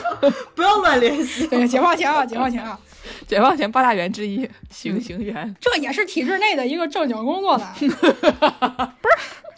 你们小心 点。这不都是一个非常正经的工作吗？死刑犯这个事情还是存在的啊，对吧？为什么刚刚说说那个提到了这个秒叔啊？这个秒叔之前提到过一个就在这个火葬场进行偷偷这个盗取售卖尸体的一个案子啊。那这个案子里头呢，就提到了说啊，日本人有时候会卖这个死人的这个内脏啊，去做一些这个药品。那山田家他们他他们也干类似的事儿，他们干嘛呢？他们拿这个尸体的那个肾脏啊，嗯，制作药品，并且在他们家这个公开进行出售，也不知道这是用来干什么的，可能是用来补肾的。所以山田家他们就是不仅砍上面，还砍下面，然后再把下水卖掉，是吗？就是一个屠夫啊，对，肉肉铺。 就是一就是一条龙全包服务。我还是那句话，浑身上下都是宝，哦都是 宝， 就是听了这期节目，突然对自己的可用价值产生了新的认识， 人家以前是绣花枕头一包草，哎现在觉得是绣花枕头一包宝啊。还有一些残余价值嘛。秒叔提的那个案子，说是说他们卖这个人的脊髓，好像是还是呃脊髓和肝，好像是。那这在山田家卖用的是那个人的肾脏嘛，就这一包下水啊，哪儿都浪费不了。然后换很多 iPhone 十五啊，然后就是因为我们之前我我们也提到过无数次了吧，这个砍头啊，人民群众喜闻乐见的一项文娱活动，对啊好多人都会来看，尤其是像江户这种大城市，所以呢，施展这个行为，它那个时候也经常会被用来说呢，是一种这个对人的震慑的一个手段，就是在进行绞刑的时候，在上面旁边挂一个牌子说这个人罪大恶极，他不仅要被砍，他以后还要被以后还要被用来这个试刀，所以大家不要犯罪啊。嗯嗯，但是这个离谱的事情发生了，因为大家实在太喜欢看这个砍尸体了。所以呢，在江户时代呢，就出现了这个尸体严重的这个供应不足。就就大家不要觉得这个事情很奇怪，你看看我们每次皮皮虾师傅来这个节目的播放量啊，对吧？一讲到农业，那播放量就萎靡不振，对吧？一讲到这个尸体的回收再利用，嗖嗖的往上涨，所以就是这个观众朋友、听众朋友们喜欢什么东西，这个是非常明显的。嗯，拿捏住了，这是流量痛点。所以说，这个山山田家他能进行这种垄断行为啊，其实是非常机智的。因为什么呢？如果你要是没有这个稳定的这个尸体的来源的话，好多时时候其实是要向这个刑场啊祈求说：“求求您了，这剩下的给我们吧。”甚至呢，好多人呢是在这个去河里去捞那些河漂子，就是漂在这个河里的那些身份不明的尸体，用来说进行世道的一种表演。那那泡芙能了，是不是砍着都不 不咋给劲儿啊？这北京话都出来了，叫怕敷弄了啊！哎要啥自行车啊？有就行啊。 这个江户时代初期啊，有一名非常著名的这个市展员，他叫什么呢？他又是个右卫门。他这大家为什么都叫右卫门呢？可能是左卫门都不干这个啊，左卫门都是去做那些就猪啊、牛啊的屠夫了。嗯，就是这这位这个右卫门同志呢，据说他一个人砍了六千多名罪犯，哎呦，嚯，咱也不知道他，咱也不知道他跟这个刑场关系是有多好，是不是走了后门才能拿到那么多尸体？多久期间砍了六千多个罪犯？就是他从算一业下期间啊，哦，从从业行行吧，算个十五年，可能不止。你想，很多那种足球运动员，他的那个足球生涯都能超过十五年，对吧？你十五岁开始干，干到三十岁，就是你一个刑场的工作人员，感觉不一定需要这个足球运动员那么。那么就是高超的体不是格，平均寿命也没那么久啊。江户的时候能活到个四十吧，折中算他二十年吧，六千多个，一那天也一很厉个害了，对吧？也很厉害了啊。也差不多，一 天一个。他呢，就是这个人呢，他不光是说要要要进行这种这个刀剑的测试啊，嗯他还啊，因因为这个经验实在太过丰富了，还可以对这个日本刀的制作呀、提出一些个人建议。那肯定啊，在这个一八七零年的时候呢，因为也是因为一些这个西方的势力啊进入到了这个日本吧，那大家又觉得说呀，这个拿死刑犯进行这种施展行为，还有拿他的这个下水进行一些这个呃制药制药行为啊，实在是有点残忍，不太人道。听起来呀，这个在海外的影响不是很好。所以啊，就是等到一八八零年，就是明治十三年的时候呢，所有这个死刑都改为绞刑了。然后很快的，这个施展这个事儿，它也就也也就消失了。嗯，这个这段历史呢，就这么结束了。那那后来的日本刀还是吗？ 后来的日本刀不都用来砍草垛子了吗？霍霍到我身上来了，合着还是有区别的呀。一个草垛子好歹能能能能能杵在那儿站着，然后死人就只能在土堆上躺着，有点尊严。 这个颇有一些尊严。那像前面我们说了，就是一些我们通过研究考古发掘呀，一些人类这个人类学证据啊来进行这个过过去的这个行为的一些推断。嗯，那如果这个东西它已经被埋了。哦，除了考古学家和我们这些倒霉的人类学家把这个死人再挖出来之外呢，还有没有其他人会把这个死人挖出来进行一些操作呢？是是其实也是有，这什么？所以四个人里面除了一个人，还有谁吗？ 对，就是 这除了我是变态之外，还有谁是变态呢？我们把这个艰巨的这个做变态的任务，要不交给完师， 哎，你上吧，你上。这个有一种这个要挖死人的这个需求啊，是发生在什么呢？发生在这个基督教的这个圣骨崇拜的这个行为当中的啊。就是我对基督教了解不是很多，但是基督教似乎呢是对这个圣徒的遗骨啊，它是有一些崇拜的。哦这，倒对是对对对，是确实是是是，是一个舍利子的概念，这个东西， 嗯，会供起 啊来，，对，但这个舍利子到底是从哪儿来的呢？嗯，这从中世纪开始啊，这个欧洲各地啊，就是忙于购买、交换这些圣物。你像这个某位主教啊，在这个一五二四年对他主管的教区视察的时候，发现啊，他一共清点出来了六百二十八块圣骨，哦，这个量是非常大的。嗯，基本上呢，这些东西都是那种新约当中有名有姓的那些有名的人。嗯，问题就在于说，这些个东西啊，它很少见，有名有姓的不就那老几位吗？数了数，这个人总共有八十八颗牙是吗？ 那一个人他他一共才有二百多块骨头，那这那这些东西都是哪来的？就是啊那种阳澄湖大闸蟹的概念啊，在阳澄湖里泡过澡儿都算阳澄湖。是的， 这后面可以提到一下这个阳澄湖洗澡的这个行为。嗯，首先，大多数啊这些有名有姓的人，啊这个圣骨都是非常小块儿的，它对并不是完整。但是人家自己也会给自己找理由啊，他说呀，这个小块儿啊、碎片化这些呀，它一一点儿也不有有损它这个神圣性，反而他嗯表示了说，我要把我这个这个恩德呀，这个广泛的这个施施行在各个地方，是一个非常高高尚的行为。哦，那最珍贵的，大家最看重的那些骨头是哪些位置呢？一个是大腿，还嗯有一个呢、就是手臂的这个骨头，尤其是这个食指啊，这个手指头，它被认为说啊，它是有一种这个提示啊、预兆的这种含义在的。是是可以朝这要那不个大卫对，哎，两个指头对，遗弃的那个， ，ET 可还行，再加上这个，因为这个掌骨跟指骨相对来讲比较小嘛，嗯它呃也比较好进行这个收集，所以可以经做常啊成它都是首得饰放在那种金银的那种那个匣子里头，然后给它对在上面啊镶一些贵金属，弄得特别的，呃，弄得特别的神圣。我找到了一个什么呢？找到了一个骨头，大家可以看一下啊。哦呃下面那个那个金的那个匣哎哟子，金的那像哇，金字金座儿里头，纯金呐，啊这玩意这儿是被看镀着。金了是吗？ 这个东西它据说是谁的骨头呢？它据嗯说是圣约翰老师的这个指骨啊。哦，这个东西吧，它看起来像一个那种呃转经筒，但是呢底下带一个底座，就看起来好像是能转的，但上面这个部分呢，它是一个教堂的形状，然后中间有一个类似圣于约翰像的那种玻像吧璃小匣子一样的东西，里边有一个金色儿的，你仔细看半天，发现哦，这可能是他说的那个骨头吧，因为跟周边完全一样，都是就是金的。这个骨头呢，它因为它表面上是镶嵌了黄金啊，所以我也看不清楚它到底是是是掌骨还是指骨还是哪根儿掌骨。但是有可能，因为它相对来讲比较大嘛，所以有可能是第二或者第三掌骨，就是手掌中间这这这。据说你要是去啊，去朝圣啊，去瞻仰一下这个东西，现在去看的话，要排队排很长时间的。但是我必须要提出一点啊，就是这个密苏里的堪萨斯城给这个东西起的，就是他们的博物馆给这东西起的名字叫做 The Holy Finger of Kansas City，堪 萨斯城的圣手 指。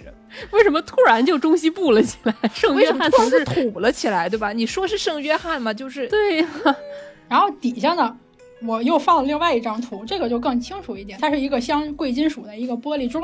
嗯然后中间呢放着一根儿上面有软组织跟指甲的一个中指，这个还不是食指，哦，感觉这就像中是指那种风干了，就跟那个晒那个柿饼似的，把这指头直接就放天底下就晒，然后风干了以后的这么一个形状，感觉感觉是不是芋不头光是吃骨的头鸭脖，画风非常的老这东头西环儿啊，这个东西。确确实这东西啊，它现在在佛罗伦哦萨。然后这东西他们说是谁的呢？这东西他们说呀，这是伽利略老师的中指。伽利略老师在呃佛罗伦萨永恒的竖着中指。对世界竖出中指啊！伽利略老师同意这事儿吗？伽利略老师说：“随便，我要向全世界放 屁。当当然，伽利略老师也不光竖中指了，这个隔壁掌柜还有伽利略老师的这个拇指、食指，还有一颗牙，好像。哎呦，行”吧伽？利略老师为什么被被拆解成这么细啊？就是啊，而且我做成了木乃伊，辛苦他了。我是不太清楚它到底是有没有什么这个宗教的含义，但至少呢，它在这个学术上也确实是这个非常有地位啊。嗯，这个放这个中指的这个小玻璃碗儿，它底下的这个大理石底座上面还刻着天文学家，这天文学家这大哥叫托马索佩内利，他专门给伽利略老师啊这个这个手指写了一首诗。哦， 反正这个大哥就说呀，这是一颗手指，是属于那位显赫之手的手指。哎呀，这个手指啊，它穿越苍穹，指向了浩渺的空间，点出了新生的星辰，然后为这个人类啊提供了一种精巧的玻璃装置。这个译者注啊，这个玻璃装置是指的伽利略望远镜。这个因着这个伽利略老师有着这个睿智啊和这个勇气啊，这个望远镜啊可以达到这个两位神明都没有办法涉足的地方。但这俩神是谁我也不知道，呃，第一个是呃恩克拉多斯，他好像是个巨人对对对，啊，这啊这是两位巨人，好像另外一个叫特芬特斯，嗯，这个好像也是个巨人。但是总之呢，就是体现了这个后世学者啊对于这个伽利略老师的中指的喜爱之情啊。这个极尽吹捧这档子事。当然了，我们前头说了，说日本表演这种试刀，它导致这种尸体这个市场供不应求。那你对这个圣骨的崇拜呢，那肯定也会造成这种这个进货来源产生问题啊，对不对？所以啊，等到这个十二、十三世纪的时候呢，非法采集遗骨，甚至说还有冒名顶替的行为就很常见了。哦， 然后我们大家可能知道，就是这个罗马地下呀，它埋了好多这种早期的这种基督教的这个殉难者的这个遗体。嗯，好多人就觉得啊，这个东西它非常的神圣，我要是能拥有一块儿，那那就了不地了。但是呢，不管这个这个教会， 不管这个教会怎么强调说这个地下的遗骨已经被挖完了，大家还是不信。哦，肯定都是你们藏起来了。 这是种饥饿营销是吗？对，就后来就演变成为了，甚至说只要是在这个地区有棕榈叶标记的这些墓葬，它都是属于殉难者的，都可以挖。哦，行行行吧，现死的也行是吧？然后因为这些遗体，你说挖的时候又又很困难，又越来越少了，而且还不能保证它的真实性，所以嗯呢，大家就开始把这个主意打到活着的人身上了。嗯，他们这个同时代的有一些圣徒啊，哎呀从这些圣徒还活着的时候，大家就开始收集他们的衣服呀、头发呀，甚至血液。吓死我！还说就开始预定了，说我要你这块手指头，然后我要你那个手指头。 哎呀， 这是从刚才那个什么，先有人预定头，然后呢把身子啊切了用，然后让开始预定下水，现在还有这个各种各样的这个身体部位啊，嗯，它全都是宝，都是宝。亲爱的查理，麻烦您以后洗手的时候注意洗一洗你的右手第二根手指，以后还有用呢，是这样的概念吗。然后就是因为大家都是同时代的嘛，所以你很快就知道风声啊，这位著名的圣徒他去世了。在他们死后呢，就有很多人就开始试图就是要从他们这个墓葬里偷一点遗体存着。那这样搞下去就非常可疑啦，对吧？这个人他到底是怎么死的？这个事情就不得不问一问这个问题了，是不是？啊这个人身上的各个部件儿，就感觉在古时候就就跟 iPhone 似的，对吧是 吧？所有人都翘首以待，说：“哎，什么时候出货呀是吧？就比方说呀，就是有一位倒霉的女士，她名字叫做这个阿维拉的泰雷斯，嗯，就是一个非常圣经的一个说法了，这个 title。这位泰雷斯女士啊，她是一五八二年去世了的。她死的时候呢，就是其他人啊，为了防止说有人去偷她东西，啊就已经把她这个棺材啊塞满了这个石头跟砖头，这样不就特别沉嘛，你就吊不起来了。嗯，结果没想到呢，才刚过了九个月，她这棺材就被打开了，哎呀，有人把她衣服给扒走了。哎呀，接下来，这个教区的这个其他人呢，就重新为他整理了一下这个仪容啊，然后给他又重新埋葬了。结果呢，就在下葬之前，他们教区的这个主教把他的手给打倒了。 你当主教的做这些事儿吧？他自己后来还沾沾自喜，写了一些这个当时的这个回忆记录，说啊，我呢是怎么把这个东西拿走的呢？我是把这只手啊放在一个头巾里头包好拿走的。当时呢还把这个手折了几折放在纸里头， 这个手啊还从这个头巾跟这个这个纸啊往外渗这个啊油脂。哎呦，？”哎呦，我就把它放在一个密封的箱子，密封的箱子里头留在那儿了。当我取下这个手的时候呢，我还切了一根小手指头戴在我自己的身上。后来我被俘虏囚禁的时候呢，土耳其人从我这里拿走了这根手指。我又后来花了差不多有二十个这个里亚尔和一些这个金指环，才把它从土耳其人那儿买回来的。哎呦，这个后面的内容仍然非常的非常奇诡啊！很难评，这个事情真的很难评。他不仅把这个东西留作这个教区用，他还自己偷一点小手指。然后这个小手指呢，土耳其人也觉得它很珍贵，还还要从他身上摸走，想要赎回来呢，还要花金金戒指。非常的低矮呀、更低矮的事儿来了，三年之后呢，他们城里头有一些修士也开始偷偷的偷他的遗体了。你看看这些人干这些事儿吧，有一位神父呀，他后来说呀。他们决定啊，给当地的这个修女啊留一个手臂，不能把你们这个知名的这个圣徒全都带走，我还给你们留点儿。你人还怪好的嘞。没都拿走，然后为了说把这个手臂截下来留在这个墓葬当中呢，这个神父啊就得把它给锯下来呢。另外一名当事人就是表示呢，说这个负责截肢的这位神父，啊他取出了一把这个匕首啊，非常霸道的插入到他这位女士的这个左手臂当中，然后切下了这位手臂。而且他们当时还说呀，说说这个手臂取下来的时候，它其实并没有像想象当中它已经腐烂了，所以非常容易的就像砍瓜切菜一样就能取下来，还挺费劲的。然后他说啊，这位女士吧，她这个保存状态其实还挺好的，甚至那个气味呢还异常，还还有一丝的芬芳。我是不是很认可呀？什么什么玩意儿？见识已经开始露出了非常非困常惑。匪夷主要所是思我在阅读这，非常后面的部分，说他那个先是这个这个遗体偷来偷去啊，然后呢说什么把这个剩女遗体把这个胳膊拆了下来了以后，这胳膊就脱臼了，然后说什么他切着这只手臂并不比甜瓜或者新鲜奶酪还要费力，就啊，我就啊，困惑啊！这这拆拆不是啊， 这都怎么回事儿啊，皮皮虾师傅啊，就是啊，这是他们基督教的事情呀，我作为一个无神论者呀，我也不好这，我也不好插嘴呀。古代呀，古代古这代古代古代外古时候的语事儿嗯古时候的古代一些低矮的人类，哎。总之呢，就是在这个时期啊，反正你瓜分圣徒的尸体似乎是是被允许的一种行为，就是大家啊不仅不觉得它丢人，他还觉得他这事儿还挺好，而且呢，但凡能分到一小片儿啊，就赶紧拿到家中供奉在祖先堂上啊，不是啊，就是嗯拿一些这个蜂蜡呀、贵金属啊，把它封起来，放在一个非常精美的小匣子里，这就变成一些传家宝了嘛，这就是。哦，所以非常的神奇，就是它是一个大家都知道不应该这么做，但但是大家都认可 这么做的一个行为。他们知道吗？就听起来这个人非常沾沾自喜，然后作为一个主教干了这种事儿，他还写一个回忆录给他记录下来，你很难说他是知道不应该这么做的这么一件事情。 毕竟这个女士下葬的时候，她其实她这个身边人还专门给她棺材里塞了好些这个重嗯物，就就试图还是想要保护她一下的。对保护的和挖的应该不是同一批人吧？ You would hope，笑不同一天吧。这个圈子好乱啊！啊，总之呢，这个事情就非常的离 谱啊。太离谱了，我不知道说什么好。呃，说了一些古代的这个事儿吧，那我们说点现在的事儿，现在的事儿 是阳间的事儿吗？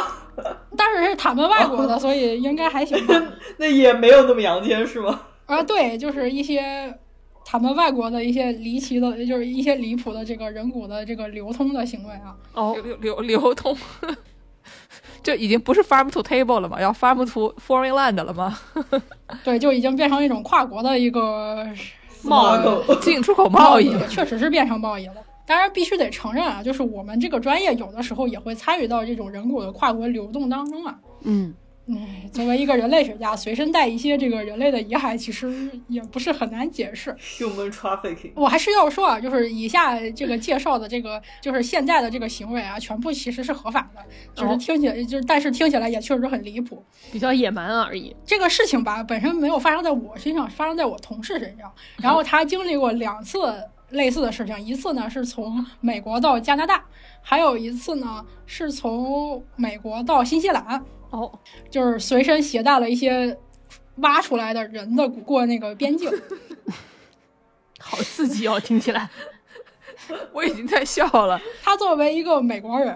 其实是非常了解美国人美国这个海关的尿性的。 当他准备去加拿大的时候呢，临出发之前，他是准备了非常多的这个材料，以证明这个东西的合法性的。哦，就是说我并没有在境内杀人，然后逃窜到加拿大，它是一个它是一个古代的一个事情。那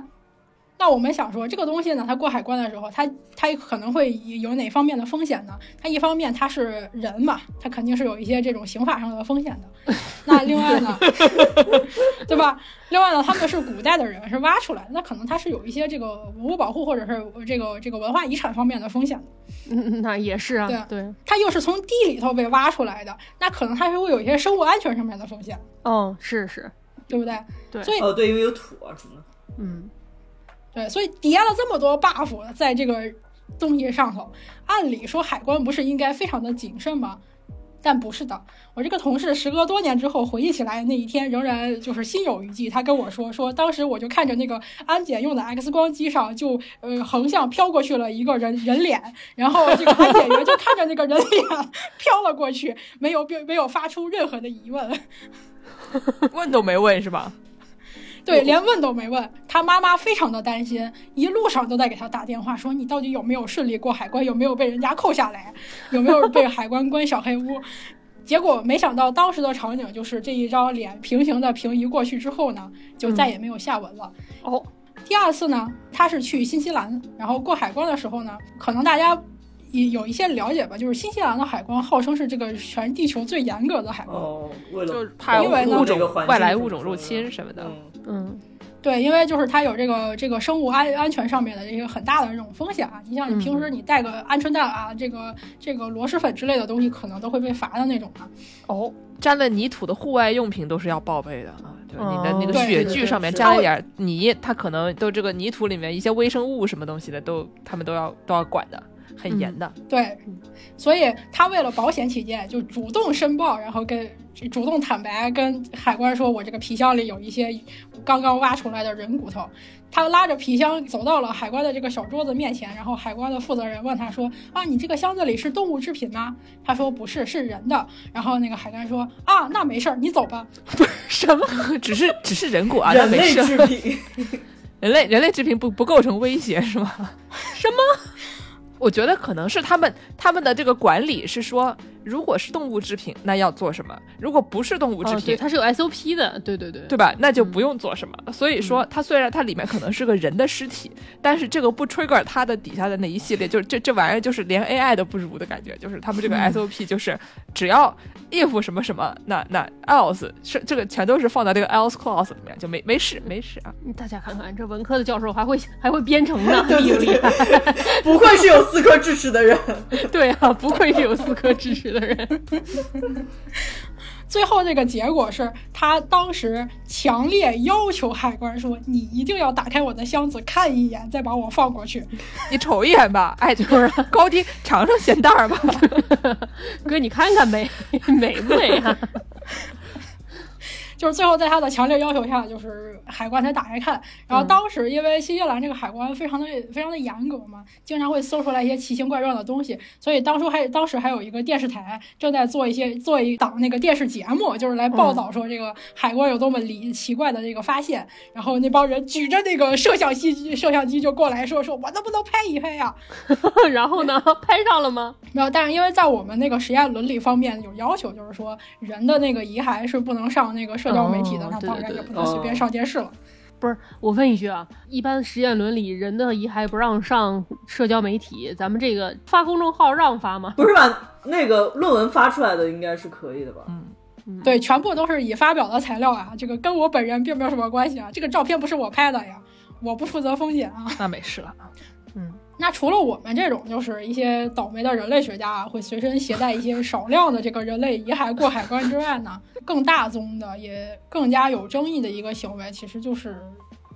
刚死的人干嘛配阴婚吗？出于某些目的进行一些跨国的销售。哦，这个这个需求主要在哪儿呢？其实是主要在于这个医学研究啊，还有当然还有我们的研究，就是我们这种人类学研究，它是需要解剖或者是观察一些人的这个遗骸，尤其是人的骨头的嘛。嗯，大家可能了解过一些，就是在这个早期啊，可能十八世纪、十九世纪的时候，在欧洲这个偷人的这个从坟地里偷一些人的尸体进行解剖，这个事情是违法的。哦，当然，现在也是违法的，对不起。对 啊，就是想说，嗯，直到这个一八三二年的时候，其实英国才颁布了一个解剖法，就是允许医生啊去用这个太平间或者医院的这种无主的尸体进行这个训练。嗯，这时候医学不就是更快速的发展起来了吗？嗯但是因为这个医学的发展嘛，它这个解剖这个尸体又来了，又又发现了，供不应求了啊！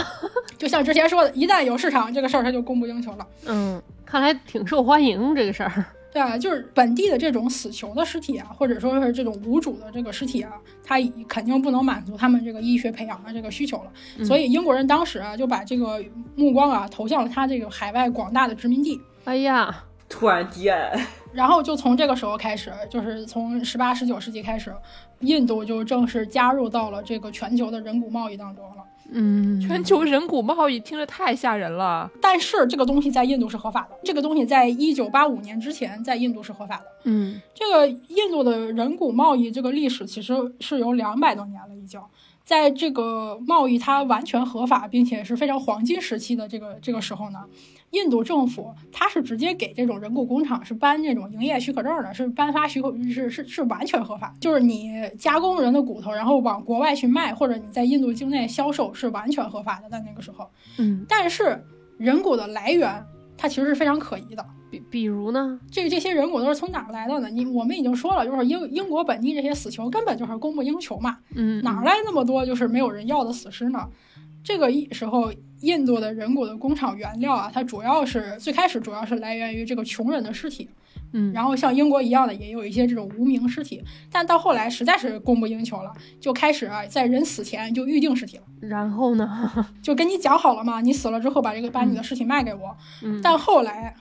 实在没有办法了，就是盗掘尸体就成了唯一的出路。还好没有制造尸体吧，就是对， 但我觉得你这种事情也说不准。这个事情你很难说， 恒河边上发生的事情，古代的事情，说不对好。啊，这种盗掘它来源于哪儿呢？一方面就是说说就是有公墓啊、有墓地啊、太平间啊，我就偷偷的把它挖出来。嗯还有呢，就是甚至是。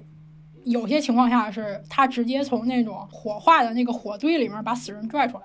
哎呦，他开火葬场的，然后他又跟那个人骨加工的这个工厂合作，嗯，家属前脚交完钱走了，他后脚就把那个刚捡起来的火里头的那个人就给拽出来，哎呀，扭头就就送到工厂去了嘛，嗯，那他工厂里面做一些什么样的加工？就是也很简单，但是又很合理，就是先把这个尸体用网子固定在河里头，那固一段过一段时间呢，就是这个河里头的这个鱼呀、啊还有这个细菌呢，就可以让尸让尸体的那个软组织就直接腐烂去掉，然后只剩下零碎的一些骨头和少量的一些软组织的糊糊，嗯，就是沤肥的一个概念。哎呦，然后接下来呢，他就是工人人工去刷这些骨头，把它刷干净，把上面剩下的那些糊糊去掉，再用这个氢氧化钠的这个水啊进行水煮加工，去掉所有的这个软组织还有脂肪。这时候呢，它处理完之后的这个人骨呢，它是黄色的。嗯，但是如果我们看实验室当中就是站着的那个，呃，那个那个人骨架，偏就白经常跟我一起上课的那位同志啊， 就他一般这个骨头都是比较白的，是雪白的。对这个对其实是一种审美上的一种趋向，它并不是针对有实际意义的。那那为了让它变成这个雪白的呢，这些人骨呢还是呃还要进行暴晒，然后浸泡硫酸。就是因为之前一开始说他这个对尸体的需求，主要是一些解剖上面的需求嘛。那变成人骨了，他就肯定已经没有解剖这件事情了。那他卖到欧洲去，主要就是做成骨架让大家上课用吗？对，这个就是学那种那个骨骨骼肌呃那个肌肉解剖学的时候会用的一些东西嗯。我们上课的时候也要用。我我以前一直以为那东西是塑料的，没想到是真也真有真的 不是有有也有有是塑料的，也有有很多塑料是的哦哦，科研室门口儿穿白大褂站着那个肯定是肯定是塑料的，但是医学院肯定是有一些人的，也有一些真人的。你像我今年上课的时候，跟我一起站着的那位大哥，他就是一个印度来的。哦，他叫啥名 儿？不 是，皮皮虾师傅知道吗？就是你这话说的非常的感觉非常理所当然， 对吧？那位大哥，你就在这个时期啊，就是我们经历过这个骨头的这个处理之后呢，这个时期这个时候这个骨头它不是散装的嘛，嗯，它有一大堆混在一起嘛。那下一步呢，这个工厂就会把这些骨头批发给分销商，嗯，就是分销商按照需求啊，再进行进一步的加工。比方说最常见的就是那些在那儿站着的那些吊着的那些骨架呢，那肯定你要把全身这些骨头都重新组装回去嘛，就是拿一些铁环儿什么把它连起来。嗯，如果在这个情况下，这个人骨架是相对来讲比较完整的，并且来源是单一的，它来自同一个个体，它没有混呃嗯混混合其他的个体的话，那这个东西就能卖到更高的价钱了。哦，哦，大量的这个呃印度来的这种教学用的人骨架，它里面存在着就说身体部位它不是来自同于一个人的，嗯，就是有很多是头跟脖子什么是对不上的，或者是它有一些特征，比如性别特征，它头上的性别特征跟它的这个骨盆的特征它是对不上的，这是非常常见的。我是怎么知道这个事情的？这个嗯题插一个题外话，我是怎么知道这个事情的？就是前几年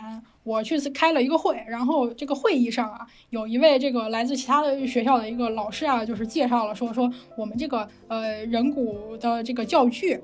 它对我们的日常教学的一些影响，它的好处和坏处，然后他在里面就提到了说，我们这里面好多骨头都是从印度来的，所以呢，它就存在着说这个不同个体混合到一起，没有办法去判断说这个这一组人他是来自于几个个体这样的事情。他呢就给这个教学给学生呢就是带来了一些挑战，哦因为它有一些这个特征，嗯、它不是那个连续的嘛。嗯我当时就是，我 当时还非常的年轻，还不太了解这里边的事情。还非常的单纯。我坐在底下，整个人就永远的停留在了他说啊，我们这些骨头都是从印度的活人来的的时候，我就永远的停在了那一刻。然后后面这个这个老师就在滔滔不绝的讲我们在教学当中应该这样，应该那样。然后我心中就只有一个声音说啊，你们还在讨论教学？非常震撼，是不是？三观受到了冲击。我听的我听到的一个非常可疑的一一个习，在不管是在法律还是在这个伦理就是啊上都非常可疑的对啊一个事情。然后你跟我谈论的是啊，我们的学生在未来的考试当中可能会这面临一些挑战 啊，是重点吗？这个事儿， 太搞笑了吧，这都。就啊，就当时就给我的幼小的心灵带来了巨大的这个震撼。你们原来是这样的呀！年轻人也是很不容易的。经过了一些历练啊，那除了这个，就是我们做一个完整的这个呃人站在那儿之外，它还有一些什么呃，还有一些什么样的这个处理呢？它有一些这个。解剖教学的时候呢，是让你看说每一个这个颅骨它的不同的形状，然后它的功能是什么的。那这样呢，就为了要看到颅内的情况，它就要横着把这个颅骨锯开，嗯，就像我们做这个头骨杯一样，把上面那个盖儿取下来，然后把这两部分分开，然后在底下的那个这个头这个面部的这个部分呢，在两边儿安上那个螺丝，然后在这个盖儿上呢安上两个钩儿，这样的话它又能回嗯去，就在给勾上。哦哦，这个也是一个常见的一个教学用的一个状态。那还有一个最最珍贵的一个最最昂贵的一个情况就是什么呢？就是一个完整的儿童的骨架。哦，不，这个跟珍贵和昂贵比起来，稀少？吗？对吧？这个昂贵是现在这个讨论的话题吗？ 还是这个问题啊？对吧？对啊，就是你对，就是在教学上来说，就是你在研究上说说说，我这个人他已经他一定，开始讨论教学，并没有同流合污呀。我们现在就是当年的皮皮虾师傅，脑子里面只有昂贵的儿童。昂贵珍的贵的知识教学。好老师，它少见的一个地方其实是在于，就是说儿童的这个骨架它是非常脆的。而且有很多小骨头，就是它还没有完全的骨化，然后融合成为一个整个的个体。它有很多不同的那种小的骨化点，就是非常非常小的小骨头粒儿。所以这成年人有二百多块骨头，但是儿童可能有三百多块，它是非常琐碎的那种小东西，是很难找到一个完整的，并且知道它的年龄的。嗯，所以这个就是在作为教学的一个样本来说，它是非常少见的，也因此就是说它非常的贵，就在这个人口贸易当中，它非常的昂贵。嗯，然后这个事实就直接其实催生了就是人骨贸易在印度的不合法的这个立法的过程。从一九八五年开始，人骨贸易出口就是非法的了，但是仍然可以在印度境内进行销售。为什么在一九八五年说是出现了这个法律呢？嗯直接的与最直接的原因就是当时有个人骨贩子，他出售了一千五百具的儿童骨头。哪哪儿来的呢？一千五百名儿童，对啊，哪哪儿对来的呢？听起来是一个加拿大教堂底下埋着的概念啊。对，所以这个来源就非常的可疑，什么地方才能同时死这么多的人，死这么多的孩子？对啊，嗯，当时有一些外国的媒体就传闻说，这些人骨贩子绑架儿童，然后杀死儿童来获得人骨。嗯嗯这个传闻传到了印度这个当地，就是这个工厂的所在地之后呢，嗯当地人民呢对于外国人就产生了极大的这个反抗情绪，他们嗯认为说这个人骨工厂都是由外国人主导的。就是对我们都是出口卖给你们的，所以嗯因此呢，在这个前后这个时间段呢，有一名这个日本游客就被攻击了，还有一名这个澳大利亚的游客就被当地人给杀死了。嗯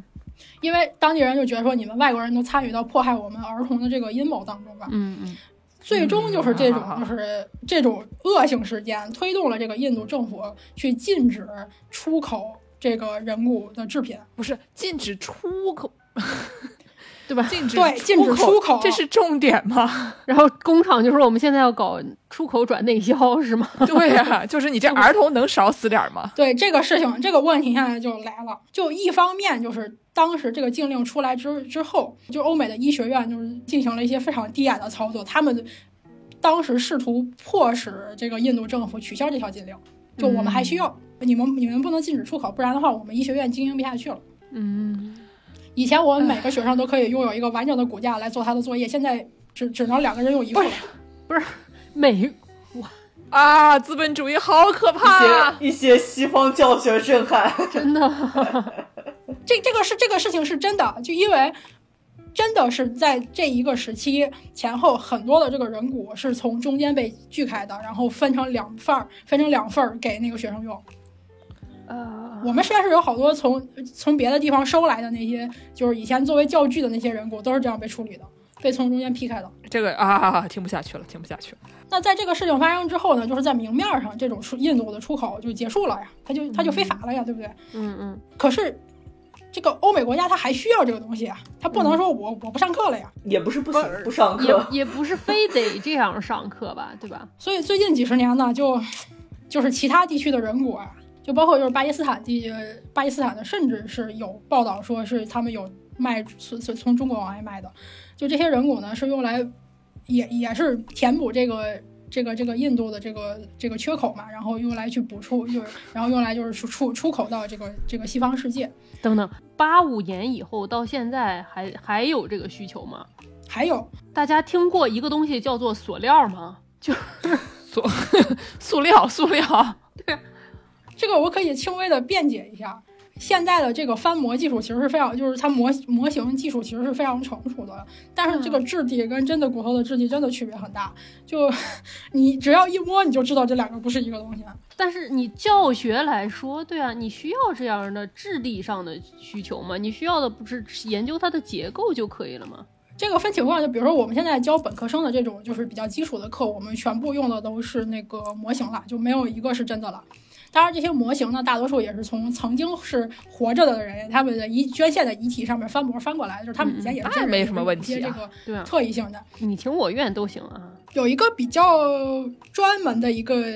场景啊，可能是需要真的这个人骨头的，就是在你要是要做那个考古发掘的话，就是你在考古环境当，你在考古遗址当中，你第一步其实就是要判断这个东西它是不是骨头，第二步就是要判断这个东西它是人的还是动物的。那这个时候，它很多时候是凭经验的。就它是一个很经验性的一个东西，它并不是一个我拿一些这个简单的数据就可以解或者这个测量方法就可以解决的一个问题。嗯这种经验就来源于这个骨头的所有的特征，包括它的质地，嗯然后包括它的这种状态，所以是需要你去摸一些这个真的人的那个骨头的。但是这个需求不是一个需要源源不断的新的骨头，以前的这些也是一个就是骨头能对吧？能保持多久啊？关键是一副骨骨头的，就是在保存状况良好的情况下的话，其实是能，它在一个白骨化，就是主要是无机质的一个状态下，其实是能保存很久的。就是我啊，们现在实验室正在教学用的一些真的骨头，其实很多都是来于来来自于以前的医学院，就是他们不用了，哦传给我下们来然后我们把它，对我们把它拆开，然后变成那种散装的那种的，然后给学生进行这个练习用。感觉像那种化妆品分装， 化妆品一个大白盘给你拆开，我是真的以前经常就是要拿那个钳子之类的去剪那些那个铁丝儿啊，把那个铁丝儿从肋骨上抽出来，把它弄散嗯了这样的。但是说回来，这个事情本身啊，医学院他们还想要真的骨头。嗯，那现在这个情况是个什么情况呢？就是法律上是禁止的，但是在欧美国家的这个医疗器械的这个呃医和医疗用品的这个公司的仓库里，你仍然能看到来自印度的骨头，标着说就是仅限印度境内销售的骨头和嗯没有标产地的骨头。啊，哼，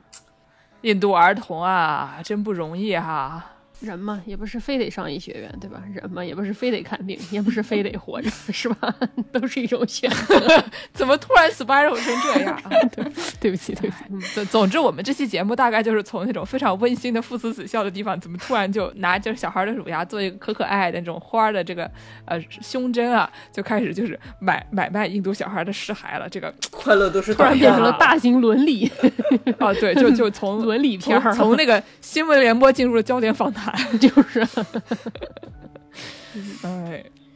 但是呢，总之就是这个跟骨头相关的这些用途就过于的丰富了，导致就是好的坏的什么都能有啊。嗯，那我们今天讲了也挺多的了啊。皮皮虾师傅今天这个在人民群众高涨的呼喊安可的这个呼声中，给大家返的这个场，大家满意不满意？啊，买一满都意给满意钱满意满意给满意满意给给给皮皮虾师傅呃买点儿骨头，也不能买点啥呀，真是的。啊，呃，哎买点这个皮皮虾吃吃吧 啊！买点视神经，对吧？买点视锥神经， 然后一体搞一一体些嫁接。啊我补充一下啊，就是尤其是在国外的一些社交媒体上，大家是能看和网站上，大家是能看到有人在卖一些所谓的合法的人骨头的。嗯，哦，哦，他跟你说这个东西是合法的，他可能就卖给你一个呃头骨啊，或者一头骨的一部分啊，或者是一个腿大腿骨啊之类的这种东西。嗯，嗯，但是这个东西它是法律上的一个灰色地带，因为嗯他们挖的时候都在说我们这个是为了科学目的的，但是他们卖的时候其实都是为了那些猎奇的人卖的。哦，哎呦，各位猎奇的朋友们，听听广播就够了啊，不要哦去购买对对这种对对奇怪的东西啊。变态由我们四个里面两个人承担就行了，你们不要当。因为我看了之前看了一个英国的一个那个报道，就是说这种这些骨头大多数其实就是来的来源于十八十九世纪的一些公墓，嗯这些他挖的时候都跟你都都在说说我提取。呃，你你随便盗掘别人的尸体肯定是犯法的，但是这些商家挖的时候都在说说我是为了科学研究的目的，嗯但最终其实流向了是一些非常猎奇和奇怪的一些市场。嗯，但是什么是合法的呢？你可以把你的智齿拔下来，然后寄给珠宝商，让他给你做一个戒指，这个是合法的。蒂凡，你现在可能也不不接这个活儿了，你们再找找别的吧。 嗯嗯，那我们今天结尾，皮皮虾师傅有什么推荐的歌儿不？哎呀，有什么这个铁窗泪系列的？ 我们不是一期父慈子孝节目吗？那就吉祥三宝了， 对吧？就刚好这个这个维多利亚女王这个一家三口非常的这个这个和和和和和和睦啊，你就想想两个人合起来把另外一个人的牙给拔了，听着和睦吗？ 也是挺和睦的。行，好，那我们结尾就给大家放一个吉祥三宝吧。给大家最后送点温暖。好的，那感谢大家收听《世界莫名其妙物语》。您可以在微信公众号、微博和豆瓣关注我们，也可以在爱发电平台和小宇宙平台给我们打赏。想要给我们介绍生意的朋友们，可以在微信公众号后台点击商务合作，获得我们的联系方式；或者想要加入农广天地粉丝群的朋友们，呃，在小宇宙问一问，看有没有人愿意拉你入群。呃对对对对，本期节目就到这里，感谢皮皮虾师傅，那我们下期再见，再拜拜！见。你别光挥手啊。哎，太阳出来，月亮回家了吗？对啦，星星出来，太阳去哪里啦？在天上我怎么找也找不到它。他回家啦。太阳、星星、月亮就是吉祥的一家。妈妈，哎，叶子绿了，什么时候开花？等夏天来了，花儿红了，果实能去摘吗？等秋天到了，果实种在土里能发芽吗？它会长大的。花儿、叶子、果实就是吉祥的一家。宝贝，啊。爸爸像太阳照着妈妈，那妈妈呢？妈妈像绿叶拖着红花，我呢？ 你像种子一样正在发芽。我们三个就是吉祥如